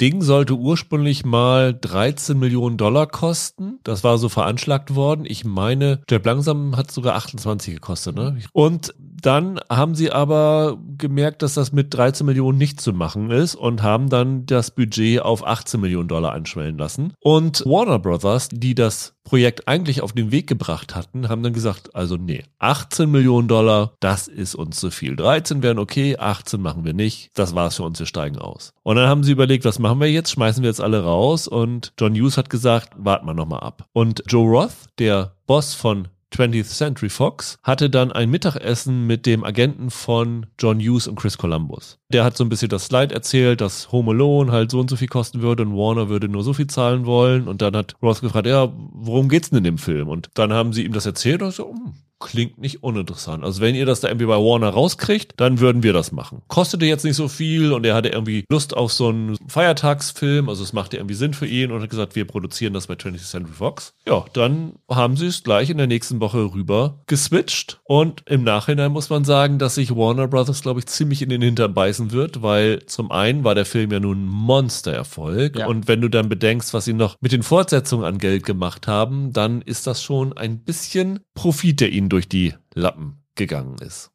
Der Dreh mit den Kindern war jetzt nicht so herausfordernd. Das ist natürlich immer so ein bisschen problematisch, weil sie sich halt an die begrenzten Arbeitszeiten für die Kinder anpassen mussten. Ja, ich würde sagen, das können auch nur so sechs, vier Stunden oder wie viel ist Nein, das? Das ist ja immer abhängig davon, wie alt die sind. Okay. Also, mhm. ich glaube, Macaulay Culkin war ja damals so jung, dass er da wahrscheinlich noch extrem wenig eigentlich arbeiten durfte. Zwischendurch mussten die dann halt ihren Unterricht nehmen. Das ist ja auch immer so, dass sie dann für die Kinderdarsteller dann Schule bereitstellen müssen. Die waren dann gemeinsam im Unterricht, haben gemeinsam dann Filme geguckt und Pizza bestellt und sowas alles, haben Wochenendtrips gemacht, die Kids. Also das war sehr amüsant. Die Eltern von Kalken hatten so ein ich weiß gar nicht, gibt es da ein deutsches Wort für? Im Englischen heißt es Swear Jar. Wenn du Schimpfwörter benutzt, musst du da Geld reinwerfen. Und das hat dann Macaulay Culkin rumgetragen. Und immer wenn er irgendwo einen Fluch gehört hat, hat er hier ein bisschen um eine Spende gebeten. Lass mich raten, Joe Pesci hat das Ding an einigen Tagen alleine voll gemacht. Ja, aber die Frage ist, ob man das sozusagen innerhalb der Rolle oder außerhalb der Rolle. Ich glaube, Joe Pesci außerhalb, meinst du, dass der so viel flucht? Weiß ich gar nicht. Weiß ich nicht. Das hätte ich jetzt so einfach vermutet irgendwie, dass das so ein etwas profanerer Typ ist. Ja. Und das Interessante ist, sie haben halt dann in dieser begrenzten Zeit die Aufnahmen von Macaulay Culkin drehen müssen. Also normalerweise hast du ja immer bei Dreharbeiten, dass du dann die eine Seite filmst, dann wird umgebaut, dass die Kamera den Gegenschuss aufnimmt, dann mhm. wird dir der Gegenpart aufgenommen. Hier war es so, dass sie dann erstmal die Szenen mit Macaulay Culkin Kalkin nacheinander weggedreht haben, weil sie ihn ja nur für eine gewisse Zeit hatten. Klar. Und dann haben sie dann halt danach, als er dann nicht mehr arbeiten durfte, dann die Gegenseite aufgenommen. Und dann hat Chris Columbus selber den Macaulay Culkin Part für sein Gegenüber eingesprochen. Das fand mhm. ich recht amüsant. Okay, also, so, so kann man dann quasi die Arbeitszeit der Kinder klein halten. Genau. Mhm. Und das war vor allem, es gab ja auch viele Nachtdrehs, also gerade so Stimmt. draußen. Da durften natürlich die Kinder auch nicht dabei sein. Und der hat irgendwie gesagt in einem Interview, von 10 äh, Uhr abends bis 6 Uhr morgens sei er Kevin McAllister gewesen. Witzig. Das heißt, die Kinder privat haben so viel zusammen ja. gemacht. Du sagtest eben, die haben so, so Trips gemacht und so. Genau. Die okay. waren unterwegs, ich weiß nicht, im Freizeitpark oder okay. haben irgendwelche Ausflüge unternommen und so. Das war nicht wohl ganz vergnügliches Ding. Also da haben sich einige von den Kinderdarstellern dann so in so 20 Jahre, 30 Jahre später Retrospektiven nochmal ganz schön dran erinnert. Okay. Und interessant war noch, wie sie das Haus gefunden haben. Das ist ja nun relativ prominent in dem Film. Und der Location Manager hatte dieses Haus ursprünglich mal schon für Uncle Buck ausgesucht. Also der hatte John Hughes da einige Häuser vorgeschlagen und John Hughes hat sich dann für ein anderes entschieden. Und er hat das dann einfach wieder rausgekramt und denen das nochmal gezeigt und dann haben wir gesagt, super, das nehmen wir wir. Die Innenaufnahmen haben sie allerdings nicht in dem Haus selber gedreht. Was natürlich auch logisch ist, weil genau wie bei Stepp langsam, da ist ja einiges zu Bruch gegangen, konnten sie natürlich niemandem antun, sodass sie das Innenleben des Hauses haben sie in einer leerstehenden Turnhalle der New Trier High School, oder der West New Trier High School gedreht. Da haben sie das dann äh, aufgebaut in so einem Swimmingpool. Lustigerweise haben sie in dieser Halle auch schon Uncle Buck vorher gedreht gehabt. Also John Hughes ist wirklich an vertrautes Terrain zurückgekommen. Ferris macht blau, haben sie später auch nochmal in dieser Turnhalle gedreht. Und die Besitzer dieses Hauses, Cynthia Ebensheen und John Ebensheen, die haben sie für die Dauer der Dreharbeiten aus ihrem Haus ausquartiert. Weil die Sache war, sie hatten ja natürlich dann diese Möglichkeiten, die Innenaufnahmen in der Halle zu drehen, aber sie mussten ja die Außenaufnahmen da drehen. Und es sind ja, wenn du dir diesen Film anschaust, relativ viele Szenen außerhalb, wenn sie da mit ihrem Auto vorfahren, wenn sie von außen versuchen, in dieses Haus einzudringen, wenn sie da vorab und anlaufen, wenn da der Nachbar ist. Also es sind ja doch relativ viele Szenen, wo du das Haus von außen siehst. Und sie hatten ihnen gesagt, ja, hier, wir brauchen das Haus vielleicht so vier, fünf Wochen und wir quartieren euch in einem Hotel ein und so. Und am Ende haben sie gesagt, dass sie fünfeinhalb Monate nicht in ihrem Haus wohnen konnten, weil die so lange da gedreht haben. Fand ich sehr bizarr. Also das waren relativ lange Dreharbeiten, muss man sagen. Und du siehst ja auch während des Films, dass es da geschneit hat. Ja. Aber wie immer bei so Filmen, wenn man mit Schnee arbeitet, ist es natürlich nichts Verlässliches. Sie haben dann, weil das so ein Winter war, der mal warm, mal kalt war. Also es hat dann mal wieder geschneit, dann ist es alles weggetaut und sie braucht ja halt eine gewisse Verlässlichkeit. Und dann haben sie innerhalb der Dreharbeiten 375 Tonnen echten Schnee weggeschafft und dafür dann 360 Tonnen Eispartikeln, also so Kunstschnee, dann dahin kutschiert, damit sie dann halt eine, eine gewisse Basis hatten und der Schnee nicht, weißt du, Mal erste höher, mal Szene, tiefer. genau, es ist auf einmal zwei Meter hoch, nächste Szene ist alles weggeschmolzen. Das hat also ziemlich viel Aufwand gekostet und wenn es halt fünf Monate da gedreht haben, dann ist natürlich auch logisch, dass es irgendwann nicht mehr Schnee gibt. Das ist so irre, finde ich. Andere Filmproduktionen drehen das im Sommer und kommen dann mit diesen großen Mengen an Kunstschnee an und die hatten weißen Ja. Boden und schippern es alles weg, um dann Kunstschnee hinzulegen. Ist schon irre. Wir hatten ja Liebe braucht keine Ferien, da war es ja auch so, dass Ja. sie da kurz Schnee dann gebraucht haben, obwohl es da wirklich geschneit hatte. Genau. Ja, das war noch ein ganz interessanter Fakt und vielleicht äh, final noch für die Dreharbeiten hinter der Kamera. Sie hatten ja ein visuelles Konzept für diesen Film. Ich weiß nicht, ob dir das aufgefallen ist, dass du, wenn du dir diese Szenen anguckst, dass viele Szenen extra so gedreht sind, dass sie aussehen, als ob sie aus kindlicher Perspektive aufgenommen sind. Kamera weit unten immer am Boden. Genau, ja, genau. Ja. Kamera weit unten und Weitwinkelaufnahmen und sowas alles Ja, haben sie da extra absolut. benutzt, dass du als Zuschauer den Blickwinkel von Kevin bekommst. ja, das hat Chris Columbus ja dann später auch bei Harry Potter gemacht. Genau. Da kommt natürlich auch dazu, dass, wenn du es von unten filmst, alles ein bisschen größer aussieht. Das sollte es hier auch so sein, dass alles so ein bisschen überwältigend für den Kevin aussieht. Also das war noch so eine Guideline für die Dreharbeiten. Wenn man das sich nochmal anschaut und darauf achtet, kann man das wirklich sehen, dass es ja visuell aus einer Frosch-Perspektive nicht, aber halt aus Kevin-Perspektive aufgenommen ist. Columbus hat ja mal gesagt, dass Spielberg immer so sein großes Idol war und Spielberg hat das bei E.T. ja auch gemacht. Also ich denke, da hatten sie wahrscheinlich die Idee dann her. Fällt sofort auf, ist auch ein cooler Trick, um einen so in diese Welt des Kindes zu ziehen. Ja. Kommen wir zu unserem vierten Duell, Michael. Das vierte Duell heißt Filmzitate, wo wir im Nachhinein Zitate, Aussagen von Darstellern, Crewmitgliedern über die Dreharbeiten des Filmes rausgesucht haben. Wer hat dann bei Stirb langsam das amüsanteste Zitat dir geliefert? Ich habe doch eben erzählt, dass während der Dreharbeiten ganz viel irgendwie umgeschrieben nochmal wurde und dass sie dann teilweise rückwirkend auch Dinge noch geändert haben. Und es gibt einen der Terroristen, Uli, in der Originalfassung, ich glaube im Deutschen wird er Olli genannt. Das ist der eine asiatisch aussehende Terrorist unter den Leuten. Gespielt von einem Stuntman, Al Leong. Und der hat eine Szene improvisiert. Er ist einer der Terroristen, die unten im Empfang stehen, als diese Zweierteams des FBIs anrücken. Und er versteckt sich dann hinter dem Empfang und dann nimmt er sich so einen Crunch und einen Maßriegel und futtert die, während er auf die FBI-Leute wartet. Und das hatte er improvisiert, hatte das mit McTiernan abgesprochen und die fanden das beide eigentlich ganz witzig. Und der Drehbuchautor Stephen E. D. Sousa hat dann später mal erzählt, weil er das gemacht hat, das hat ihm längeres Leben beschwert. Ich hatte eigentlich die Regel, alle acht Seiten bringe ich einen der Terroristen um. Und der Uli wäre direkt in der nächsten Szene gestorben. Und dann haben wir das beim Dreh gesehen und gesagt, das macht ihn jetzt ein bisschen sympathischer fürs Publikum. Komm, das ist einer der letzten, die draufgehen. Und dann hat er ihn irgendwie 20, 30 Minuten länger im Film am Leben gelassen, weil er ihm nach diesem Gag sagen wollte, komm, das Publikum würde es uns übel nehmen, wenn der direkt danach stirbt. Und so überlebt der jetzt, glaube ich, 25 Minuten länger oder so und hat ein bisschen mehr Screentime sich erfuttert. Wer hatte das Zitat jetzt gesagt? Vom Drehbuchautor. Von dem D'Souza. Ja. Ich habe natürlich Macaulay Culkin und habe zwei Sachen. Die eine nenne ich nur mal kurz, weil ich das relativ amüsant fand. Es gibt doch diese eine Szene, wo Kevin dann, ich meine, im Zimmer seines Bruders einen Playboy findet. ja. Und wenn du dir das Cover anguckst, ist es lustigerweise ein Cover. Ich weiß gar nicht, ob es beim Playboy immer so in den USA war. Da ist ja niemand nacktes außen drauf. Da war ja in der Ausgabe eine Nachrichtensprecherin oder so, wo sie so ein Dutzend kleine Fotos da drauf hat. Und am Ende war sie da unten in einem Bikini oder so. Aber er liest ja diesen Playboy in dem Film und gibt dann einen Kommentar zu ab. Und er sagt aber ja, die haben die Seiten zusammengeklebt, damit er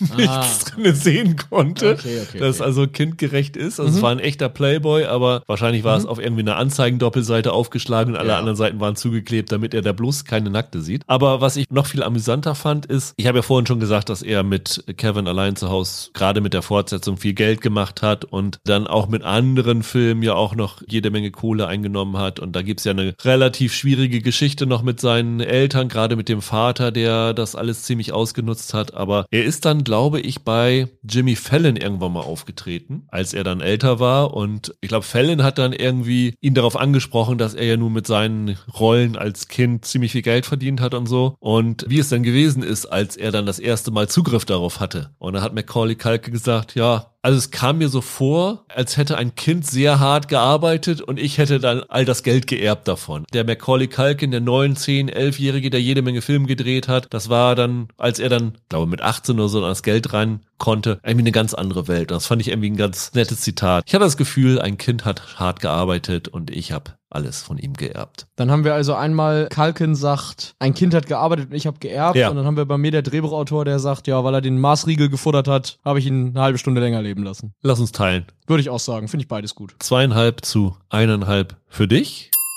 Und wir schließen den Drehpart ab mit vor der Kamera. Und ich glaube, da wird es bei uns beiden, da du auch noch nichts dazu gesagt hast, sehr viel um die Stunts gehen. Ja, auf jeden Fall. Insbesondere hat mich total überrascht, dass Bruce Willis damals darauf bestanden hat, sehr viele seiner Stunts selbst zu machen. Wirklich? Oder ist das wieder eins von den 100 Zitaten von Leuten, ja, ich habe meine Stunts selber gemacht? Der ist immer, wenn McLean Treppen runterfällt und wirklich da halt fast nackt, oberkörperfrei die, die Treppe darunter rollt, ist das McLean selber. Er selber steht auf diesem Aufzug, wenn die Fahrstühle hin und her fahren. Das ist alles er. Und die allererste Szene, die er gedreht hat, war der Sprung vom Dach des Nakatomi Plaza. Da ist er natürlich nicht jetzt von einem riesen Hochhaus gesprungen. Er ist ja nicht Tom Cruise. Nee, genau. Er ist von einem fünfstöckigen Parkhausvorsprung auf einen Airbag gesprungen. Tatsächlich hat man aber hinter ihm eine 18 Meter hohe Flammenwand hochgejagt. Und er hat mal später, irgendwie 20 Jahre später gesagt, das war einer der härtesten Stunts seiner Karriere. Und es war, wie gesagt, die allererste Szene.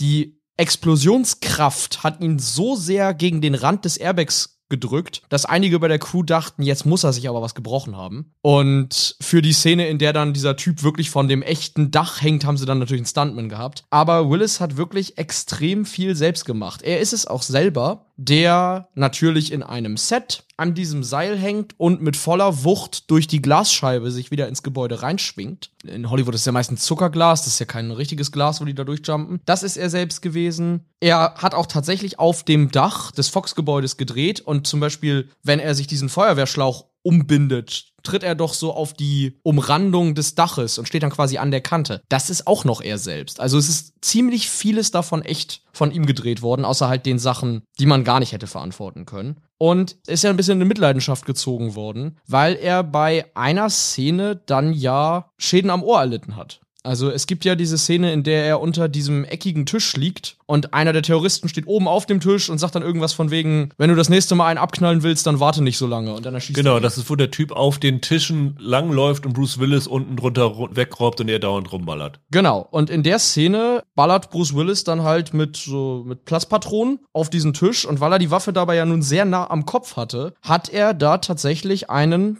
dauerhaften Hörverlust von insgesamt zwei Dritteln seines linken Ohrs davongezogen. Für den Rest seines Lebens? Für den Rest seines Lebens, ja. Er ist super spät mal rausgekommen. Willis hat das irgendwie in den 2000ern in einem Interview erzählt, aber er hat dann später bei sehr vielen Filmdrehs ein Hörgerät drin gehabt am linken Ohr. Habe ich vorher auch nicht gewusst.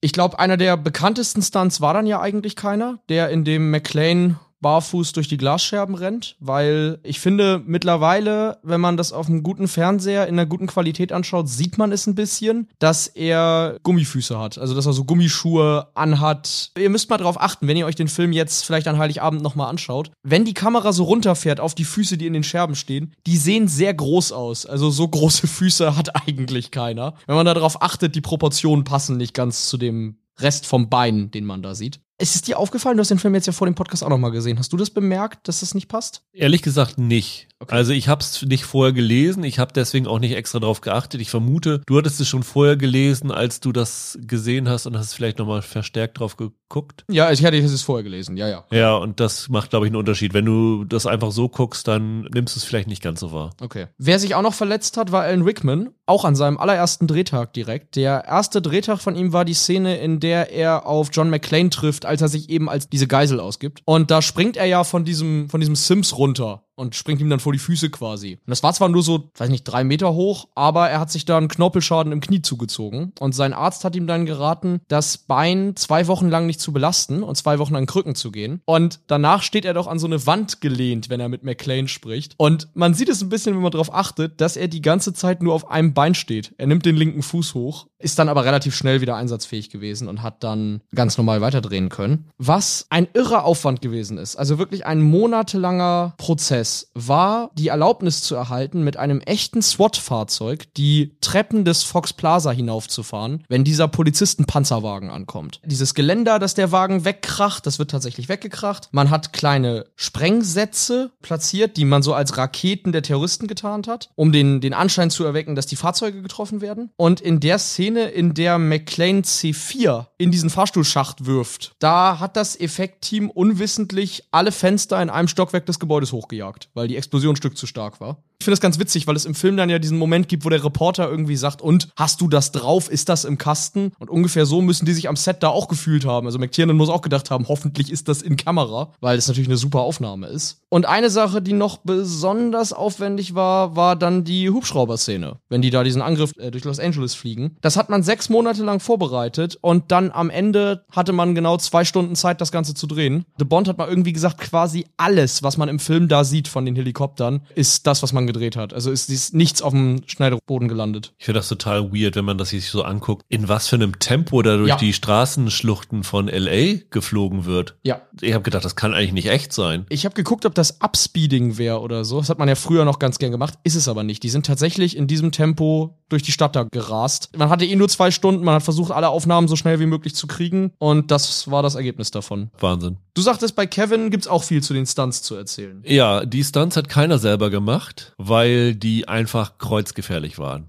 Das war ja alles noch eine Zeit, bevor du so in diese große visuelle Effekt-Spektakel reingegangen bist. Ne? Heute wäre vieles vielleicht CGI gewesen, aber die mussten all diese Stunts tatsächlich noch echt drehen. Und Chris Columbus hat gesagt, jedes Mal, wenn wir einen Stunt gedreht haben, hat es ausgesehen, als ob der Stuntman gestorben wäre. Er sagt Cut und alles war still. Man geht zu dem Stuntman und sagt, ist bis okay? Und er sagt, ja, ja, alles gut, alles gut. Und dann guckst du dir diese Szenen an nachher auf dem Monitor und denkst dir, das kann eigentlich nicht sein, dass ihm nichts passiert ist. Aber dadurch, dass sie halt wussten, dass ihm nichts passiert ist, wären diese Szenen auf einmal relativ amüsant. Und okay. sie haben diesen amüsanten Effekt versucht zu verstärken, indem sie besonders expressive Soundeffekte benutzt haben für diese Unfälle, die den Leuten da passieren. Und das ist schon fast so cartoonhaft, wie zum Beispiel Roadrunner oder sowas, ne? Also so in der Art und Weise, dass es so überzeichnet ist, dass es schon wieder Slapstick ist. Es gibt ja diese Umfrage, die wahrscheinlich jeder schon gesehen hat, von Experten, wie oft die Einbrecher gestorben wären, wenn ihnen das wirklich widerfahren wäre, was denen bei Kevin allein zu Hause widerfährt. Ich glaube, die Analyse ist, vier oder fünf Mal hätten sie das nicht ja. überlebt. Ich habe jetzt beim ersten Mal gucken gedacht, wenn der Stern dieses Bügeleisen aus was weiß ich wie viel Meter Höhe volle Kanne ins Gesicht bekommt, das kannst du doch eigentlich nicht überleben, oder? Also. Ja, ich meine, wenn Joe Pesci den Kopf angezündet bekommt oder wenn sie da auch auf dem Eis wegrutschen und der Kellertreppen runterfallen, ja. ich sag mal, in 70 Prozent der Fälle kommst du da nicht ohne Verletzungen vorbei und in 20 Prozent der Fälle überlebst du das nicht. McLeans Unterhemd wäre mindestens dreckig gewesen dann. Ja, ja, auf jeden Fall. Kevin allein zu Hause war zwei Jahre nach Stirb langsam. Das hätten sie eigentlich machen müssen, dass so ja. der Schlafanzug von Kevin immer schmutziger wird. Ja, ja. finde ich auch. Wäre eigentlich ein guter Gag gewesen. Ja, und das ist schon ziemlich verrückt und es gab dann auch noch ein Problem. da musste ich sehr lachen. Freddy Heiss war, glaube ich, der Stunt-Koordinator von dem Ganzen. Und sie hatten nur ein Problem, ein Stunt man zu finden, der die Größe von Joe Pesci hatte. Weil er sagte, alle zu der Zeit haben Tage des Donners gedreht, alle Stuntmen von der Größe, ah. weil sie halt für den kleinen Tom Cruise Stuntman brauchten.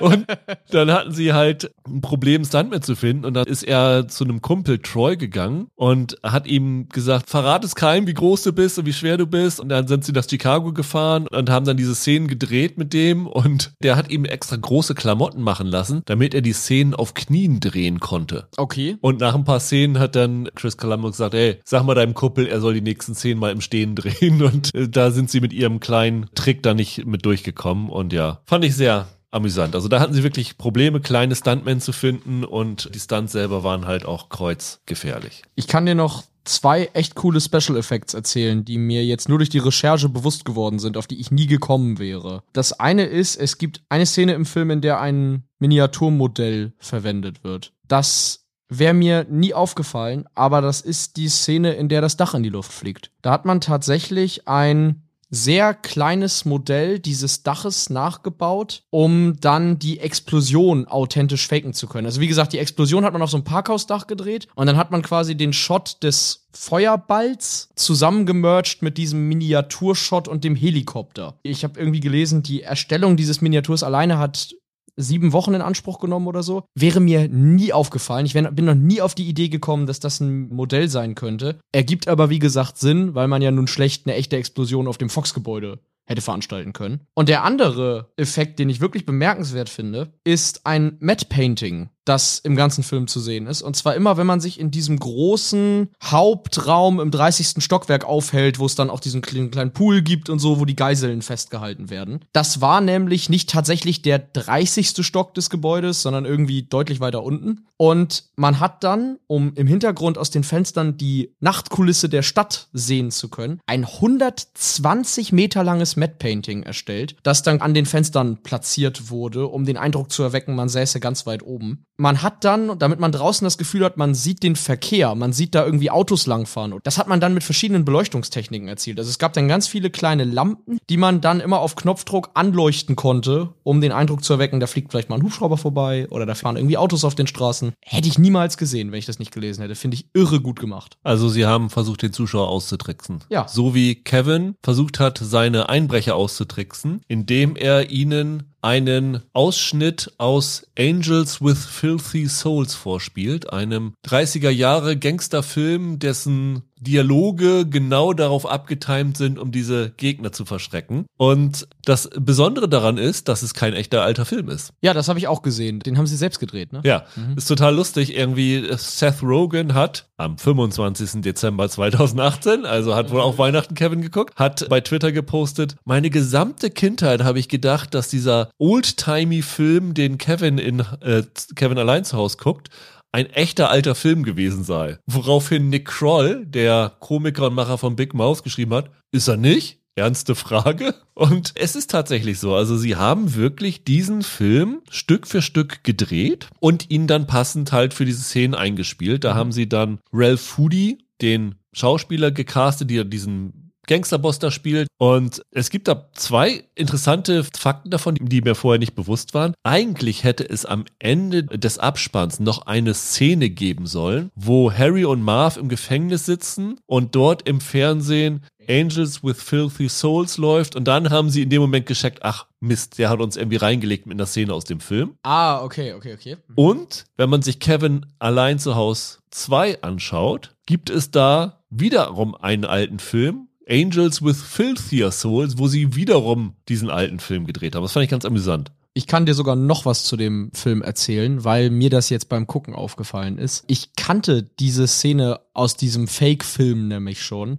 vor ein paar Jahren gab es diesen Pokémon-Film Meisterdetektiv Pikachu. Es war ja so ein großer Blockbuster, ich glaube 2019. Und da gibt es eine sehr lange, ausführliche Szene, in der auch eine Figur einen Gangsterfilm guckt. Und das ist genau derselbe Film. Also ich konnte es jetzt nicht irgendwie verifizieren, ob es noch mehr Filme gibt, in denen der auftaucht. Aber der scheint sich dann wohl durch einige Filme nach Kevin allein zu Hause zu ziehen und immer mal wieder verwendet zu werden. Finde ich ganz amüsant. Das ist gut, dass du es jetzt vorbringst, weil das ist eigentlich die perfekte Überleitung zu unserem fünften Duell, Michael. Popkultur, wo wir raussuchen, wo sich die Filme in späteren Musikstücken, Filmen, Büchern, äh, Comics, wo auch immer wieder gefunden haben. Was ist bei Stirb langsam bei dir? Ich meine, im Grunde ist es jeder Actionfilm danach, weil er immer angepriesen wurde als Stirb langsam in einem Zug, auf einem Schiff, ja, ja. was weiß ich auch immer. Genau. Ich wollte jetzt keinen Film oder sowas nehmen, weil das ist irgendwie so ein bisschen billig. Aber ich möchte eine Empfehlung an alle Hörer rausgeben. Und zwar, wenn ihr mit der Folge hier durch seid, gebt doch mal bei dem Musikstreaming-Dienst eurer Wahl Die Hard ein und dahinter Guys Night, also G-U-Y-Z-N-I-T-E.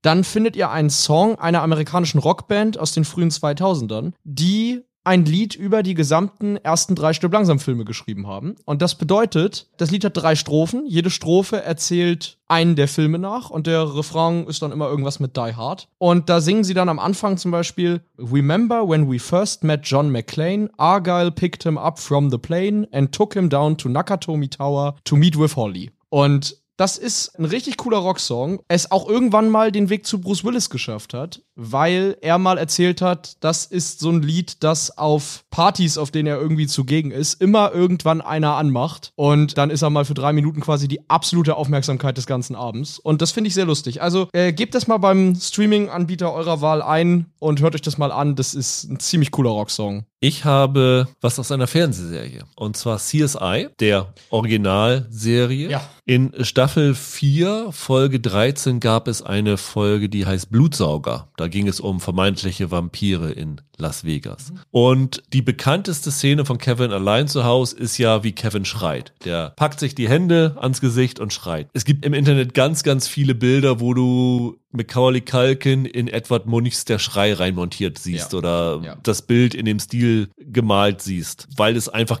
genauso ein bisschen aussieht wie der Schrei. Und das Gleiche haben sich die Macher von CSI auch gedacht. Sie haben es ja nicht mit Edward Munich Der Schrei gemacht, sondern was ich noch viel lustiger fand. In der Folge gab es eine Erste-Hilfe-Puppe, die ja auch für Mund-zu-Mund-Beatmung so einen ja, offenen Mund hat. Und die Figur hieß in der Serie Macaulay, weil sie das halt an Kevin allein zu Ah. Hause erinnert hat, wie diese Gummipuppe ihren Mund hat. Das fand ich irgendwie ein sehr, sehr hübsches, weil es dann ja auch genau mit diesem Film zu tun hat, weil es ja um diese konkrete Gestik geht. Mhm. Das fand ich irgendwie ziemlich super. So ein schöner, kleiner Gag ist ein bisschen besser als diese tausend Sachen, wo bestimmte Ja, ja. Szenen nachgestellt worden sind oder so. Das fände ich so ein bisschen augenzwinkernd. Ich meine, ich hätte jetzt bei Stück langsam ja auch ganz einfach Brooklyn 99 sagen können und du hättest sofort gewusst, was ich meine. Da gibt, weiß ich nicht, da hatte ich jetzt keine Lust drauf. Ich fand so ein Song ist mal was, ist ein bisschen was außer, Außergewöhnlicheres. Vor allem eben mit dem Hintergrund, dass Bruce Willis das Lied kennt und es ihm teilweise auf die Nerven gegangen ist. Aber da wir in diesen Weihnachtsspecials schon einen besseren Song hatten, würde ich sagen, dass die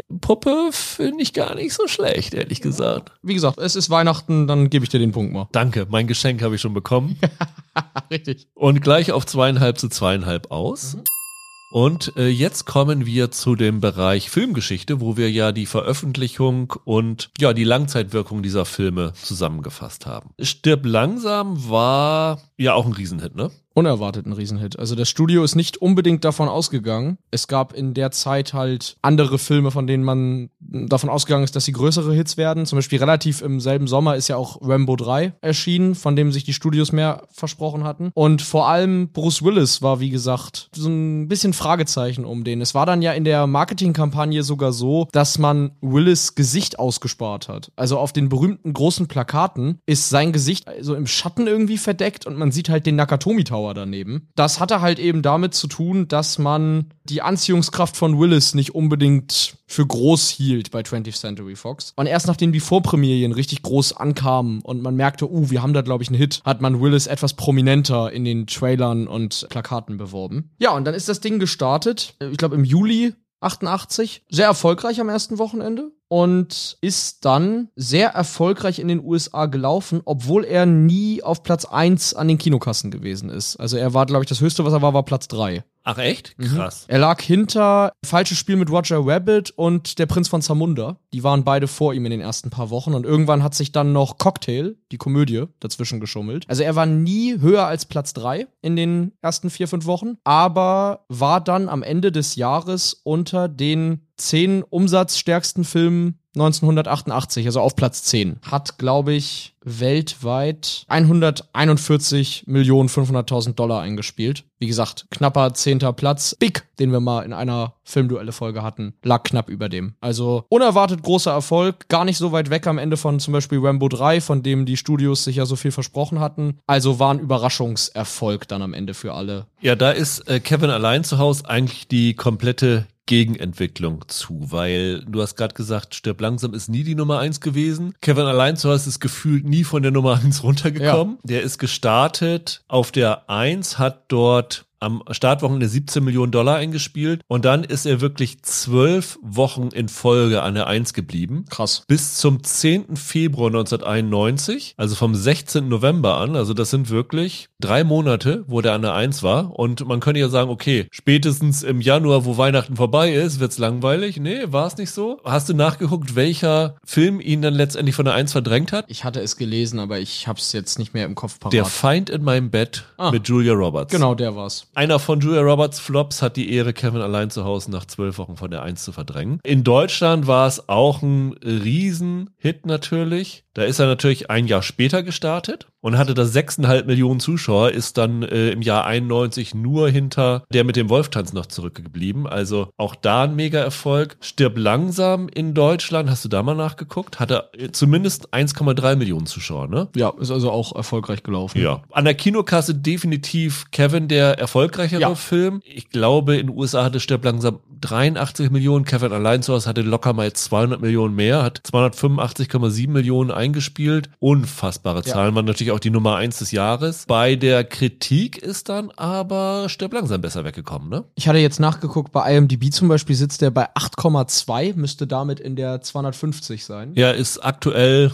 zum Zeitpunkt der Aufnahme auf Platz 118, genau. Sehr gut. Und bei Rotten Tomatoes hat er sowohl einen Kritiker als auch einen Audience-Score von 94 Prozent, was sehr, sehr gut ist. Bei Kevin habe ich es nicht geguckt, der müsste ein bisschen niedriger sein. Äh, deutlich niedriger. Also bei IMDb hat Kevin 7,7, was aber Das eigentlich aber auch, auch- ganz gut ist. Das ist ganz gut, ja, finde ich auch. Bei 614.000 oder 615.000 Stimmen, bei Rotten Tomatoes nur 66 Prozent bei Mhm. den Kritikern, also zwei Drittel positiv. Bei Metacritic hat er eine 63, das ist auch gerade auf der Grenze, stirbt langsam mit 72, aber jetzt nicht so viel oben drüber. Es sind aber auch relativ wenige Kritiken. Ja, ja, es genau. waren irgendwie nur so 14 Ja, Stück genau, oder so. genau, genau. Mhm. Aber definitiv kann man festhalten, dass Stirb langsam bei der Kritik äh, besser weggekommen ist und hatte auch mehr Oscar-Nominierungen. Für vier Oscars ist er nominiert gewesen. Ich meine, äh, für diese ganzen technischen Kategorien, also Ton, Schnitt, Tonschnitt und beste visuelle Effekte. Genau. Und Kevin allein zu Hause hatte nur zwei. Natürlich eine davon an äh, John Williams für den Soundtrack und Ja, die gut, andere an John Williams für den Song. besten Song. Somewhere in My Memory, der mir überhaupt nicht mehr präsent ist, obwohl ich den Film gerade erst gesehen habe. Ich hätte ihn jetzt noch im Kopf, aber den finde ich zum Beispiel gar nicht so dolle. Also überall, aber gut, John Williams wurde ja ständig für Oscars nominiert. Genau, War ich glaube, über 50 hat er mittlerweile. Da fällt das hier auch nicht weiter auf. Also es ist so ziemlich da, wo man die beiden erwarten würde. Stirb langsam bei den technischen und Kevin allein zu Hause bei den Musikalischen. musikalischen. genau. Und ja, die Langzeitwirkung haben wir vorhin schon angesprochen. Zum einen gab es für beide Filme unendlich viele Fortsetzungen. Ja, aber Stirb langsam hat ja Fortsetzungen, die gar keine sind, wenn du weißt, was ich meine. Du hast es ja eben gesagt, es gab in den 90ern eine ganze Reihe an Actionfilmen, die Stirb langsam auf dem Boot, Stirb langsam im Flugzeug und sowas gewesen sind. Nur ein paar Beispiele. Alarmstufe Rot mit Steven Seagal. Passagier 57 mit Wesley Snipes. Speed ist theoretisch Stück langsam in einem Bus. Air Force One mit Harrison Ford ist ein Stück langsam Klon. Also das war ja wirklich eine ganze Reihe an Actionfilmen, die sich da angehangen haben. Das geht bis heute noch so. Also diese ganzen Has Fallen-Reihe mit Gerard Butler Ja, sind auch ja, Stirb langsam in XY oder sowas. Genau, exakt. Also das ist ein immer gern genommenes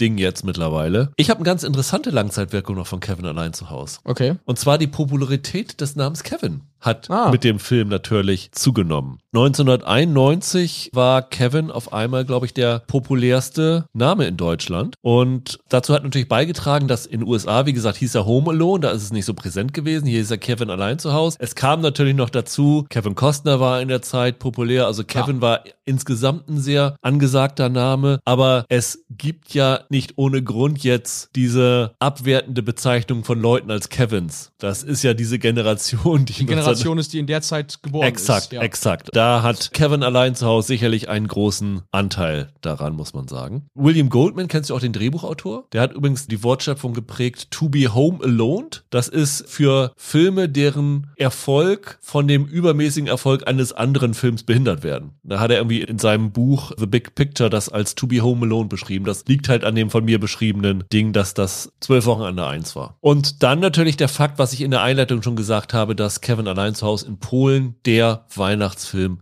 schlechthin ist. Und ich habe versucht herauszufinden, warum gerade in Polen so. Es ist halt so, dass Kevin 1990 rausgekommen ist und das zu der Zeit war, in der gerade der eiserne Vorhang gefallen ist. Ja, ja, und klar. nach dem Fall des Kommunismus haben sich natürlich alle so nach westlichen Sachen gesehnt und nach popkulturellen Sachen, aber auch nach Kommerzialisierung und sowas alles. Und deswegen ist für Polen Kevin allein zu 1990 so einer der ersten definierenden Filmmomente gewesen. Also wo wirklich die amerikanischen Sachen angehimmelt worden sind. War ein Riesenerfolg da. Und seither läuft in Polen jedes Jahr Kevin allein zu Haus zu Weihnachten und ist da eigentlich das, was bei uns, kann man sagen, der kleine Lord ist. Okay. Was bei uns in der ARD jedes Jahr läuft ja. und jedes Jahr ziemlich viele Zuschauer einfährt. Ich weiß nicht, sind es immer sechs Millionen oder so in Deutschland? Sehr, sehr viele. Ja. Und Kevin allein zu Haus ist fast immer mhm. in Polen bei vier Millionen Zuschauern, bei einer Bevölkerung, die nur 38 Millionen hat. Also jeder zehnte Pole guckt jedes Weihnachten Kevin allein zu Haus und im Jahr 2010 hat es der polnische TV-Kanal, der die Rechte an Kevin hatte, gewagt, Kevin allein zu Hause nicht auszustrahlen. Und dann gab es einen riesen Aufstand auf, auf Facebook, unter anderem, die den Sender belagert haben und gesagt haben, ich zeig das. Und dann haben sie das 2010 ausgestrahlt. Ich glaube, deswegen ist es in 2010 noch ein größerer Quotenerfolg gewesen als sonst. Also nehmt den Polen nicht Kevin allein zu Hause weg. Das könnte übel enden. Also das ist, finde ich, so die interessanteste Langzeitwirkung von dem Ganzen. Und ja, nimmt Michael nicht stirb langsam weg an Weihnachten. Das könnte auch übel enden. Ja, das ist wohl wahr. Ich glaube, ansonsten die einzige große Langzeitwirkung bei Stück langsam, die ich noch sagen muss, weil man sonst sagen würde, warum hat er es nicht erwähnt, ist, dass der damals generell so ein bisschen das Bild von Actionhelden geändert hat. Ne? Also in den 80ern, hatte ich ja vorhin gesagt, waren ja vor allem so Leute wie Stallone und Arnie, Rambo, Phantomkommando, solche Filme tonangebend, diese breiten Muskeltypen. Und mit Stirb langsam gab es dann mehr so die Hinwendung weg von diesen Ultra-Mucki-Machos und mehr zu diesen Everyday-Helden. Ja, sowas wie dann später Jagd auf Roter Oktober Oktober, wo du dann Alec Baldwin hast oder Auf der Flucht mit einem wie Harrison Ford. Speed, Keanu Reeves. Die sind alle so ein bisschen davon abhängig gewesen, dass Stirb langsam halt so ein Überraschungserfolg war. Während halt im gleichen Jahr zum Beispiel Red Heat mit Schwarzenegger, von dem sich die großen Studios viel mehr erwartet hatten, oder der erwähnte Rambo 3 eher enttäuschend abgeschnitten sind. Dann schon so eine Art Generationswechsel im Actionkino, den Bruce Willis als Typ da ausgelöst hat. Ja, und auch die Karriere von Bruce Willis hat danach abgehoben, ne? Also Model der Schnüffler war schon ein kleiner Hit, aber danach ist Bruce Willis einer der größten Stars der 80er, 90er geworden. Ja. Alan Rickman, wie gesagt, der größte Filmbösewicht der nächsten Dekade vielleicht. Und bei Kevin Allein Source muss man, glaube ich, sagen, ohne diesen Film hätte Chris Columbus wahrscheinlich nicht den ersten Harry Potter inszenieren dürfen. Weil das denke ich auch. Sein Talent bewiesen hatte, mit Kindern umgehen zu können, auch mit wirklich jungen Kindern und die im Zaum zu halten, kann man vielleicht sagen. Und das war wahrscheinlich sein Bewerbungsvideo für Harry Potter. Ja, und wie gesagt, Macaulay Culkin hatte dann ja auch noch am Anfang zumindest ein paar Hits. Der ist dann mit Richie Rich dann wieder so ein bisschen, da ist er dann ja gescheitert. Aber der hat ja an sich da auch, der war der Kinderstar Anfang der 90er. Der hat sich dann irgendwann aber auch freiwillig zurückgezogen, mhm. weil ihm das mit seinem Vater so auf die Nerven gegangen ist. Also das ist wirklich so ein Kinderstar, der die Schattenseiten kennengelernt hat durch den ganzen Druck, den er von den Eltern bekommen hat. Und ich glaube, der ist ganz froh, dass er mit Hollywood jetzt nicht mehr so viel am, am Hut hat. Obwohl ja. er sein Kevin-Image immer noch sehr augenzwinkernd betrachtet. Also ich glaube, auf Twitter postet er alle Jahre mal hier, Kevin sieht heute so aus, so alt seid ihr so ungefähr. Und er hat dann ja auch irgendwann nochmal so einen Werbespot für Google Home oder sowas gedreht, wo sie das nochmal nachgestellt haben und wo sie gesagt haben, wie leicht es heute gewesen wäre, die Einbrecher abzuschrecken mit Smart Homes und so. Also da hat er das tatsächlich auch nochmal wieder aufgenommen, aber den größten Karriereschub hat der Mann hinter der Kamera gefunden, nicht die Leute vor der Kamera. Das ist wahr. Dann, Michael, kommen wir schon zu unserem sechsten Duell. Zweieinhalb zu zweieinhalb steht es. Und wir kommen zur Ansichtssache, wo wir die abstrusesten Kritiken rausgesucht haben, was mir ehrlich gesagt nicht so leicht gefallen ist, weil ich hatte ja schon gesagt, das war sehr gespalten, das Ganze. Also muss man sich eher raussuchen, sind die positiven ja. ein bisschen aus der Reihe fallend oder die ganz negativen. Bei Stepp langsam muss es ja eine negative sein, weil sie überwältigend Klar. positiv aufgenommen worden ist. Klar. Ich bin mal um einen Namen drumherum getänzelt, weil ich glaube, wir können ja beide sagen, dass wir Filme vertreten, die der gute Roger Ebert nicht so richtig leiden konnte. Nee, wie fast alle unsere Filme, die wir hier vorstellen.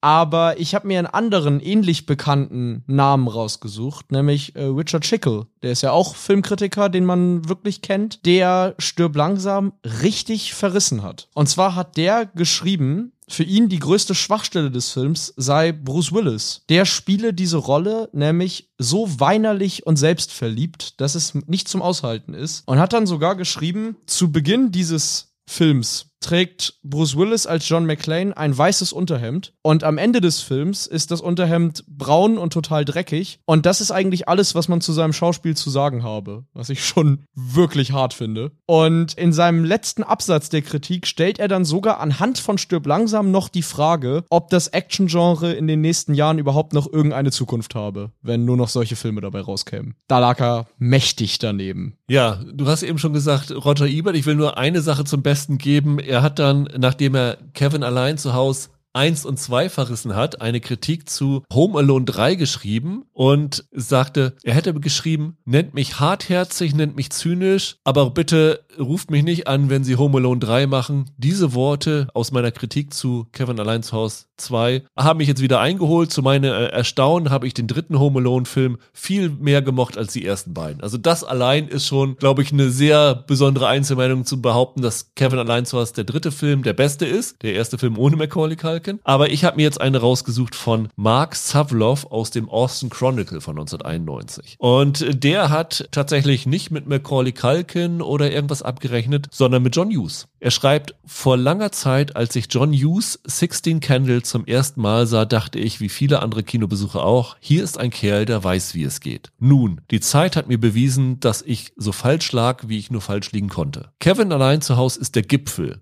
der Höhepunkt, die Krönung jedes schlechten Stücks, das Hughes je geschrieben oder gedreht hat. Es strotzt nur so vor primitiven, katastrophal unlustigen Gags und neo-hasserfülltem Familienhumor. Das kann man vielleicht so akzeptieren, aber im gleichen Kontext eigentlich das gesamte Övre von John, John Hughes. Hughes schlecht zu machen nach 16 Candles, wo Sachen wie Breakfast Club und sowas alles dabei gewesen sind, die ja nun wirklich bis heute als die Coming-of-Age-Geschichten gehen. Ja die Filme der 80er. Ja, also das finde ich wirklich ziemlich daneben. Also da hat der gute Mark Safloff ein wenig ins Klo gegriffen mit seiner Kritik. Aber nicht so weit ins Klo gegriffen, wie zum einen die Karriere von Bruce Willis und zum anderen den Actionfilm für beendet zu erklären, weil da ist ja nun wirklich das genaue, aber das hundertprozentige ja. Gegenteil eingetreten von beiden. Auf jeden Fall. Und von daher dreieinhalb zu zweieinhalb. Ja. Für dich.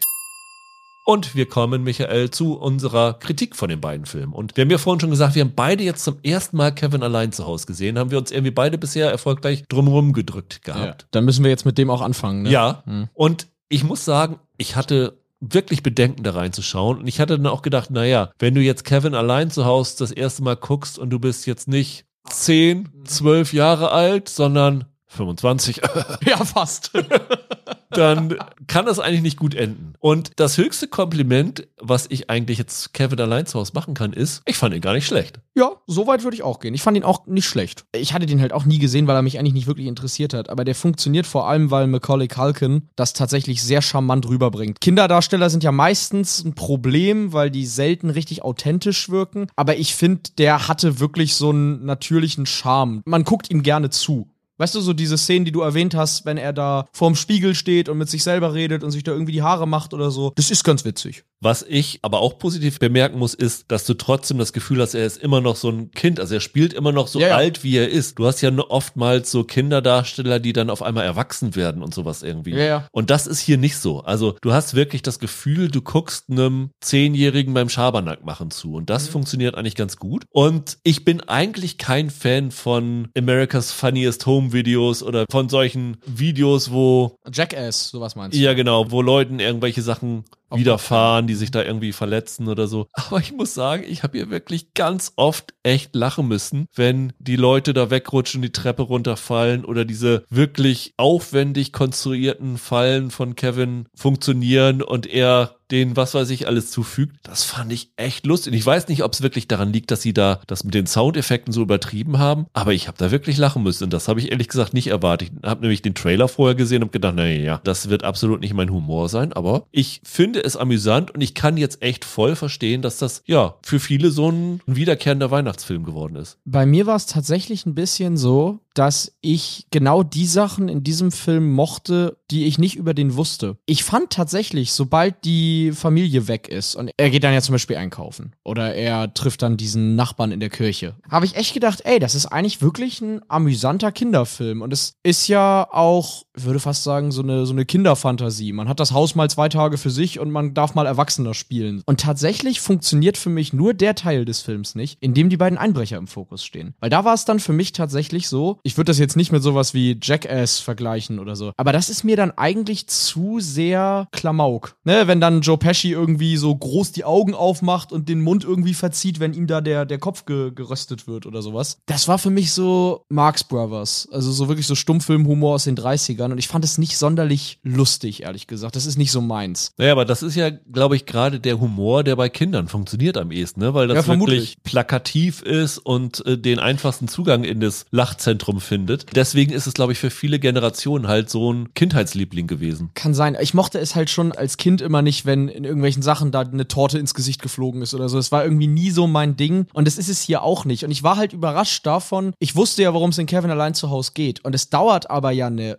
echt lange Zeit, bis dieser versuchte Einbruch und diese Fallen losgehen. Das ist ja eigentlich nur die letzten 20 Minuten des Films oder so. Das ist ja gar nicht so viel. Und alles davor hat mir wirklich ganz gut gefallen. Also ganz toll ist diese Szene, wenn er in die Kirche geht und sich mit diesem Nachbarn austauscht und dem sagt, hey, wenn du dich mit deinem Sohn versöhnen willst, dann ruf ihn doch einfach an, du hast doch nichts zu verlieren und so weiter. Das fand ich irgendwie total anrührend und auch wie das Ja. am Ende dann ausgegangen ist, das fand ich irgendwie total schön. Also diese Geschichte mit dem Nachbarn, vor dem sie alle Angst haben am Anfang, was sich so zu so einer, ja, guten Freundschaft zwischen den beiden entwickelt, fand ich auch total schön. Was ich aber total nervig fand, war dieses Bienenschwarmartige, wenn die ganze Familie noch bei ihm zu Hause ist. Das war mir zu viel Chaos. Da kann ich verstehen, dass er sich gewünscht hat, dass er äh, seine Ruhe hat und alle weg haben will. Was ich unfassbar mies fand, und ich hätte diese Szenen alle aus dem Film geschnitten, ist dieser ganze Scheiß mit seiner Mama, die dann da auf John Candy trifft, der dann, wie du ja vorhin erzählt hast, da seine Szenen improvisiert hat. Das fand ich wirklich Kindergartenhumor. Also ich fand es überhaupt nicht witzig, was Candy da redet. Und ehrlich gesagt, ich glaube, ich hätte den ganzen Plot mit den Eltern auf ein Minimum beschränkt. Ich finde, diese Szenen sind viel zu lang und ich wollte eigentlich immer zu Kevin zurück und was er so macht. Und das hat mir überhaupt nicht gefallen. Auch, dass dieser eine Bruder, der so ein richtiges Arschloch zu ihm ist, dem auch die Spinne gehört. Und das Playboy.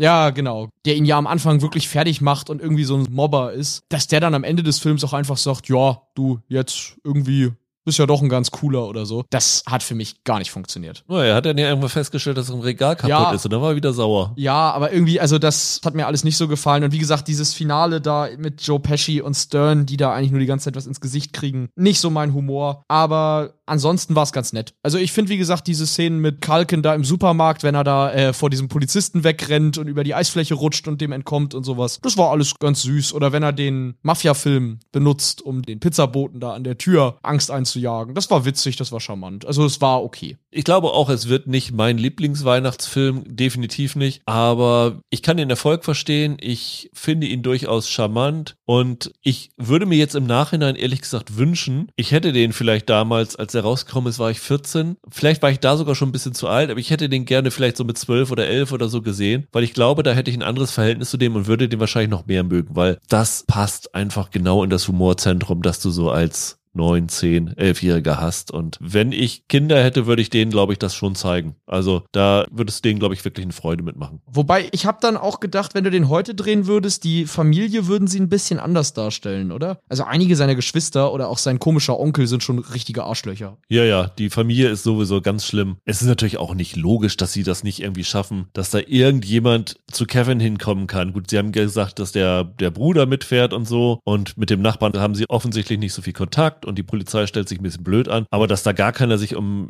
ihn kümmert und wie die Polizei da auch reagiert, fand ich ein bisschen unglaubwürdig. Ja, es ist einfach eine Kinderfantasie. Ich weiß halt auch nicht, ob ich die Message des Films so richtig gelungen finde, weil der Film ja schon versucht zu sagen, die Familie ist das Wichtigste und es passt ja auch zu Weihnachten und am Ende ist er froh, dass er die Familie wieder sieht. Aber ehrlich gesagt, also bei der Familie weiß ich nicht, ob das so gut ist, dass er bei denen bleibt. Wie gesagt, dieser ganze emotionale Kern, den Hughes da versucht hat zu erzählen, der hat mich irgendwie nicht erreicht. Ist ja irgendwie auch so ein Republikanerfilm, ne? So irgendwie, wir müssen unser Hab und Gut mit allem verteidigen, was wir haben. Ja, absolut. Das finde auch, das ist ein wirklich konservativer Film, das muss man auch sagen, ja. Also ich sag mal, Kevin heute, 30 Jahre später, hat er Charles Heston als Vorstandsvorsitzender der NRA abgelöst. Ja, auf jeden Fall. Und Stirb langsam ist auch so ein Statement für Second Amendment, ne? Waffen tragen in den USA. Cops tragen ja nun. Ja gut, okay. Also, ich glaube, Stirb langsam, wenn du den im Zeichen seiner Zeit siehst, war das ein sehr liberaler Actionfilm. Also, wenn du das mit Rambo oder so vergleichst, ist das hier eine ganz andere Nummer, würde ich behaupten. Ja, du hast es ja schon gesagt, da brauche ich gar nicht viel zu sagen. Das ist mein Weihnachtsfilm. Das ist wirklich, ich bin ja, habe ich jetzt ja in diesem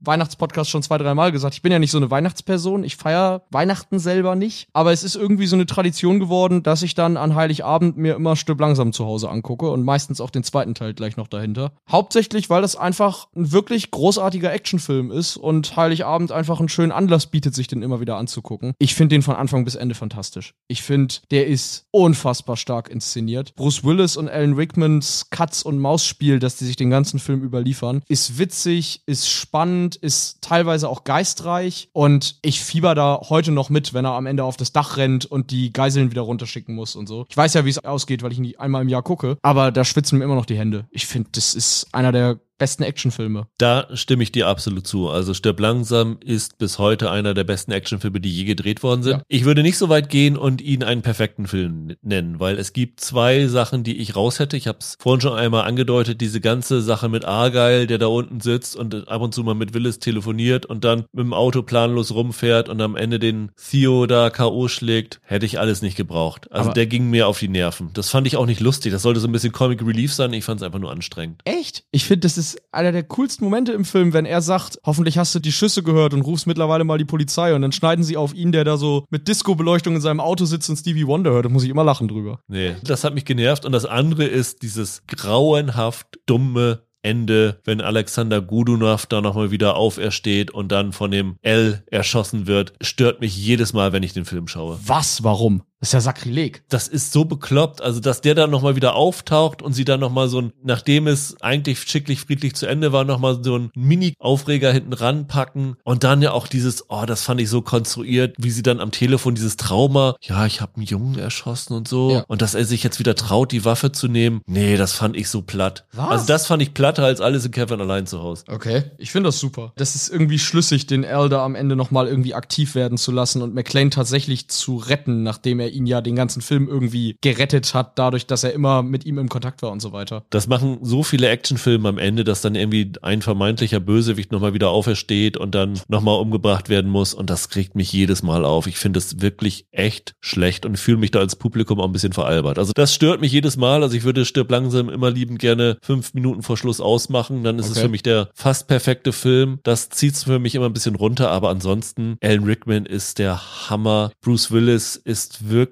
zu Recht einer der größten Actionhelden der 80er, 90er geworden, weil der halt auch so eine totale Coolness versprüht. Und das ja. ist ja, du hast eben schon gesagt, er ist kein Muskelmann wie die Actionhelden vorher. Er ist aber auch optisch nicht so einer, wie man sich Actionhelden vorstellt. Das ist ja einer eher mit so, ja, Geheimratsecken und sowas. alles. das ist ja nicht so dieser. Er ist kein Pretty Boy, das genau. muss man sagen. Und das ist, finde ich, ziemlich bemerkenswert, dass so einer da ein Actionstar geworden ist. Und das zeigt ja eigentlich auch, wie viel Charakter und Charisma der Mann hatte. Die zynischen Sprüche, die er hat, sind halt fantastisch. Ich muss, ich lach jedes Mal, wenn er in dem Luftschacht hängt, das Feuerzeug anmacht und dann irgend so ein Werbespruch darüber, wie geil es in Kalifornien ist, vor sich hin murmelt und so angepisst guckt. Super. Now I have a machine gun, ho, ho, ho, finde ich auch super. Super, ja, auf jeden Fall. Eine Sache, die musst du mir mal erklären. Ich habe sie bis heute nicht verstanden. Er wirft ja irgendwann dann dieses C4 mit den Zündern, ja. den Fahrstuhlschacht runter, hat dann ja diesen Monitor da drauf, damit das Gewicht bekommt und sozusagen nicht unkontrolliert runterfällt. Und dann fliegt es ja irgendwann in die Luft. Aber das fliegt doch so unkontrolliert in die Luft, dass er doch überhaupt keine Ahnung haben konnte, wen er damit tötet. Er hätte doch auch seine Frau damit umbringen können. Doch, das konnte er ahnen, weil die Terroristen stehen doch in diesem einen Stockwerk und schießen mit der Panzerfaust auf diesen Truck und das will er doch verhindern. Ja. Und er wirft das Ding in den Fahrstuhlschacht, weil er weiß, der Stuhl wird ja dann explodieren, wenn er auf den Fahrstuhl trifft. Und der Fahrstuhl muss ja nun in der Etage stehen, in der sich die Gangster gerade befinden. Die sind ja gerade mit dem Fahrstuhl dahin gefahren. Und deshalb weiß er, dass er halt das Stockwerk ungefähr in die Luft jagen wird, in dem die sich gerade befinden. Er setzt halt drauf, dass der Fahrstuhl nicht mittlerweile woanders hingefahren ist, dann wird's nicht klappen.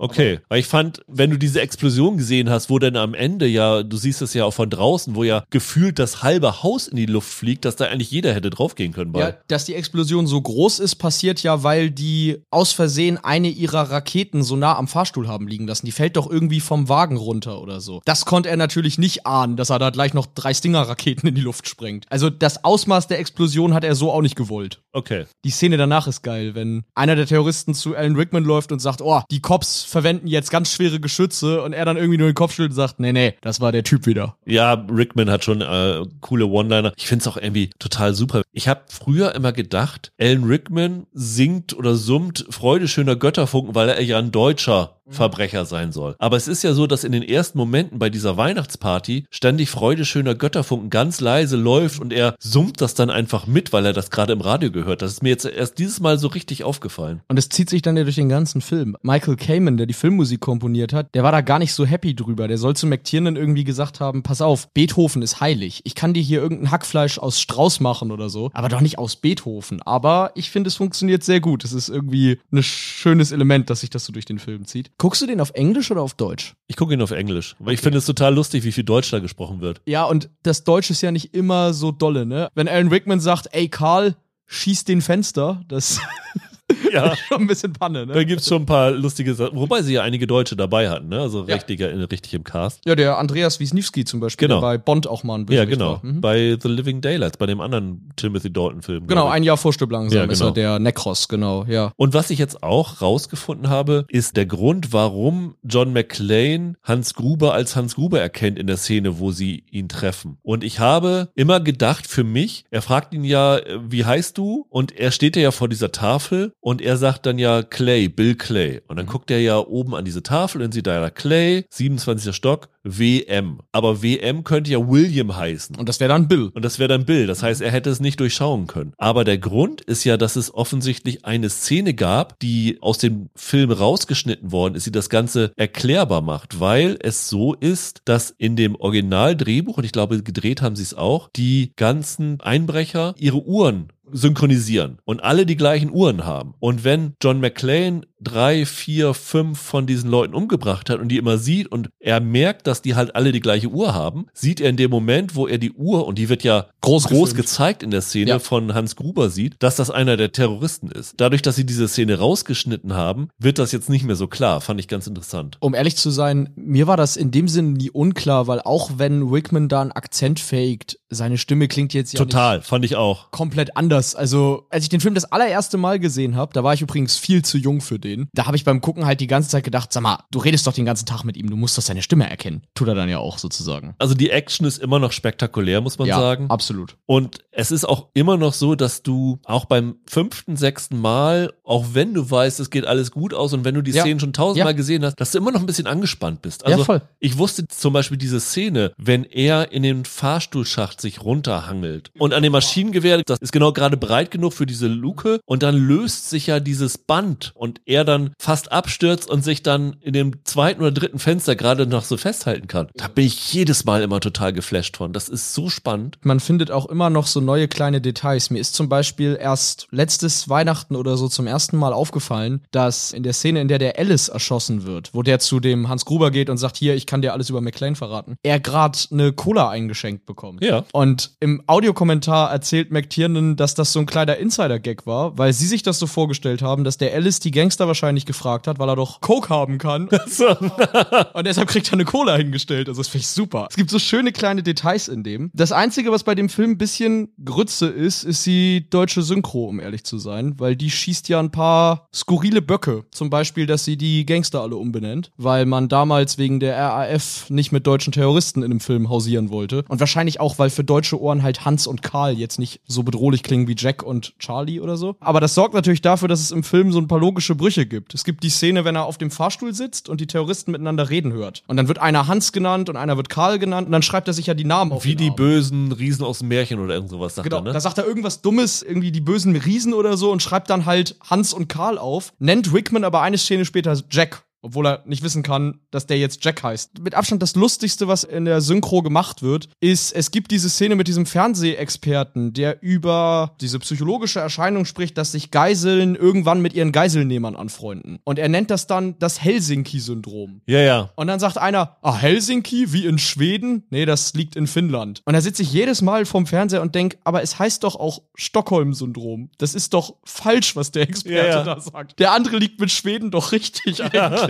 Das ist so dusselig, keine Ahnung, wie das passieren konnte, aber das ist wirklich bescheuert. Aber ansonsten ist das ein absolut fantastischer Film. Und er ist auch besser als all diese Epigonen, die er nach sich gezogen hat. Also von Alarmstufe Rot über Speed bis Air Force One, die kommen alle nicht im entferntesten an Stirb langsam ran. Also wer auf Action steht, kommt an Stirb langsam nicht vorbei. Das gehört zu so einer Handvoll von Actionfilmen, die bis heute unerreicht sind. Ja. Also das war irgendwie so wirklich so die goldene Ära. Ne? Also wir haben schon ja hier über Speed geredet Mhm. im Podcast. Wir haben in der zweiten Staffel einen Film, der in diesem Zeitraum gedreht worden Die ist. Untouchables kamen im selben Zeitraum, auch ein Genau. Actionfilm, großer Actionfilm. Also Das war wirklich die Zeit, wo auch Action nicht nur coole Momente waren, wo nicht irgendwie CGI-Gewitter waren, sondern es waren Action-Szenen, die mit Bedacht gemacht worden sind, die aufwendig gemacht worden sind. Die Leute haben sich noch darauf konzentriert, vernünftige Charaktere zu zeichnen, coole Bösewichte einzubauen und noch ein paar gute Dialoge mit unterzubringen. Und das hast du heute viel zu selten in Action. John F. Link, einer der Cutter von Stirb langsam, hat John Flink. John Flink ja,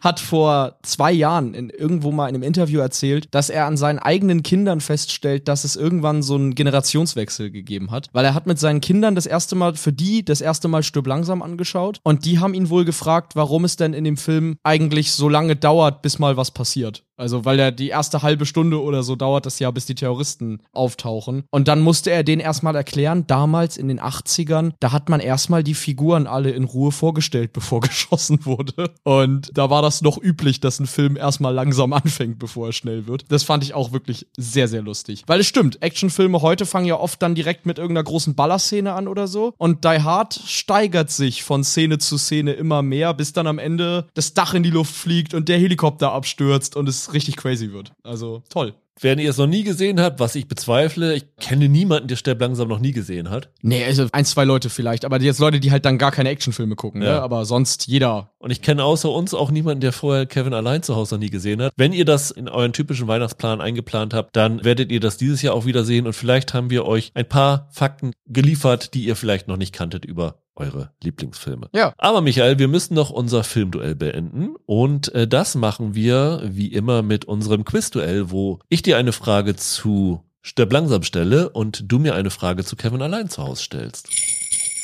Möchtest du anfangen? Ich fange mal an, dann habe ich nämlich noch die Chance. Ich liege ja im Moment dreieinhalb zu zweieinhalb zurück, zumindest mal auszugleichen. Ich habe einiges, was du noch nicht gesagt hattest und muss mich jetzt ein bisschen entscheiden. Eine Sache, die ich noch ganz geil fand, die verrate ich mir voraus, ohne es dir als Frage zu stellen. Ich weiß nicht, ob du es absichtlich weggelassen hast. Einer von den Schurken, wir haben vorher schon über den Raketenwerfer gesprochen, der der hintere ist, der den Raketenwerfer hält, der dann übrigens, als die Rakete abgeschossen wird, auf einmal magisch aus dem Bild verschwunden ist, Ja. wird gespielt von Willem von Homburg. Und da wollte ich dich ursprünglich fragen, ob du noch weißt, in welchem großen Film kurz danach er noch mitgespielt hat. Äh, Ghostbusters 2, oder? Genau, da hat er in Vigo gespielt. Mhm. Und er ist derjenige, der diesen legendären Auftritt im Sportstudio hatte. Das ist ja dieser Boxer, der auf Interviews nie geantwortet hat. Okay. Ganz legendäre Szene. Das kenne ich jetzt nicht. Fand ich ganz schön. Meine eigentliche Frage ist, es Ja. gibt doch in diesem Büro oben von dem Chef von Nakatomi, wo dann Hans Gruber Mhm. mit ist, bevor er den erschießt. Dann gehen sie doch auf so einen Tisch zu. Und da steht doch so eine Brücke drauf. Das dachte doch, ah, ihnen geht's um unser Indonesia-Projekt. Ja, ja, ja, ja. Weißt du, was dieses Modell in Wirklichkeit ist? Nee, das weiß ich nicht. Nee, das habe ich, glaube ich, keine Ahnung. Das weiß ich tatsächlich nicht. Haben sie im Audiokommentar auch gar nichts zu gesagt. Nee, keine Siehst du, Ahnung. dann sage ich dir jetzt doch was, was du noch über Stirb langsam nicht wusstest und äh, gleiche damit zu dreieinhalb zu dreieinhalb aus. Es ist tatsächlich ein Design von einem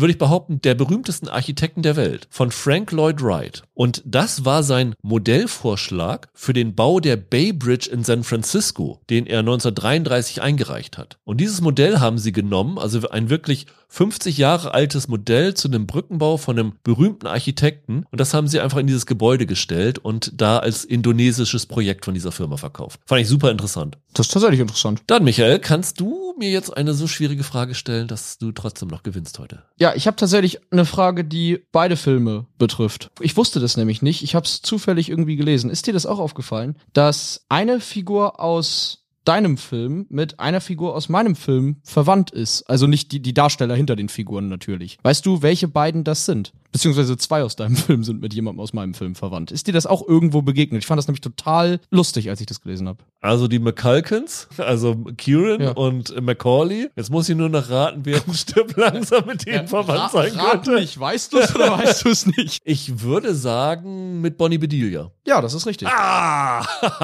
Hast du jetzt aber geraten. oder ja, habe ich gewusst? Geraten. Ja, das ist richtig. Das ist deren Tante. Okay. Ihr Bruder ist nämlich Christopher Culkin und das ist der Vater von Okay. Macaulay Culkin und Rory Culkin. Ja. Okay, also das ist der, über den es wenig Gutes zu berichten gibt. Genau, das ist der Bruder von Bonnie Bedelia. Interessant. Guck mal, hättest du nicht gesagt, mit zweien verwandt, Ja, wäre ich nicht auf diese Verbindung jetzt, gekommen. Aber jetzt hast du ja auch einfach nur geraten. Ja. Eigentlich sollst du es ja wissen, du. ja, Also.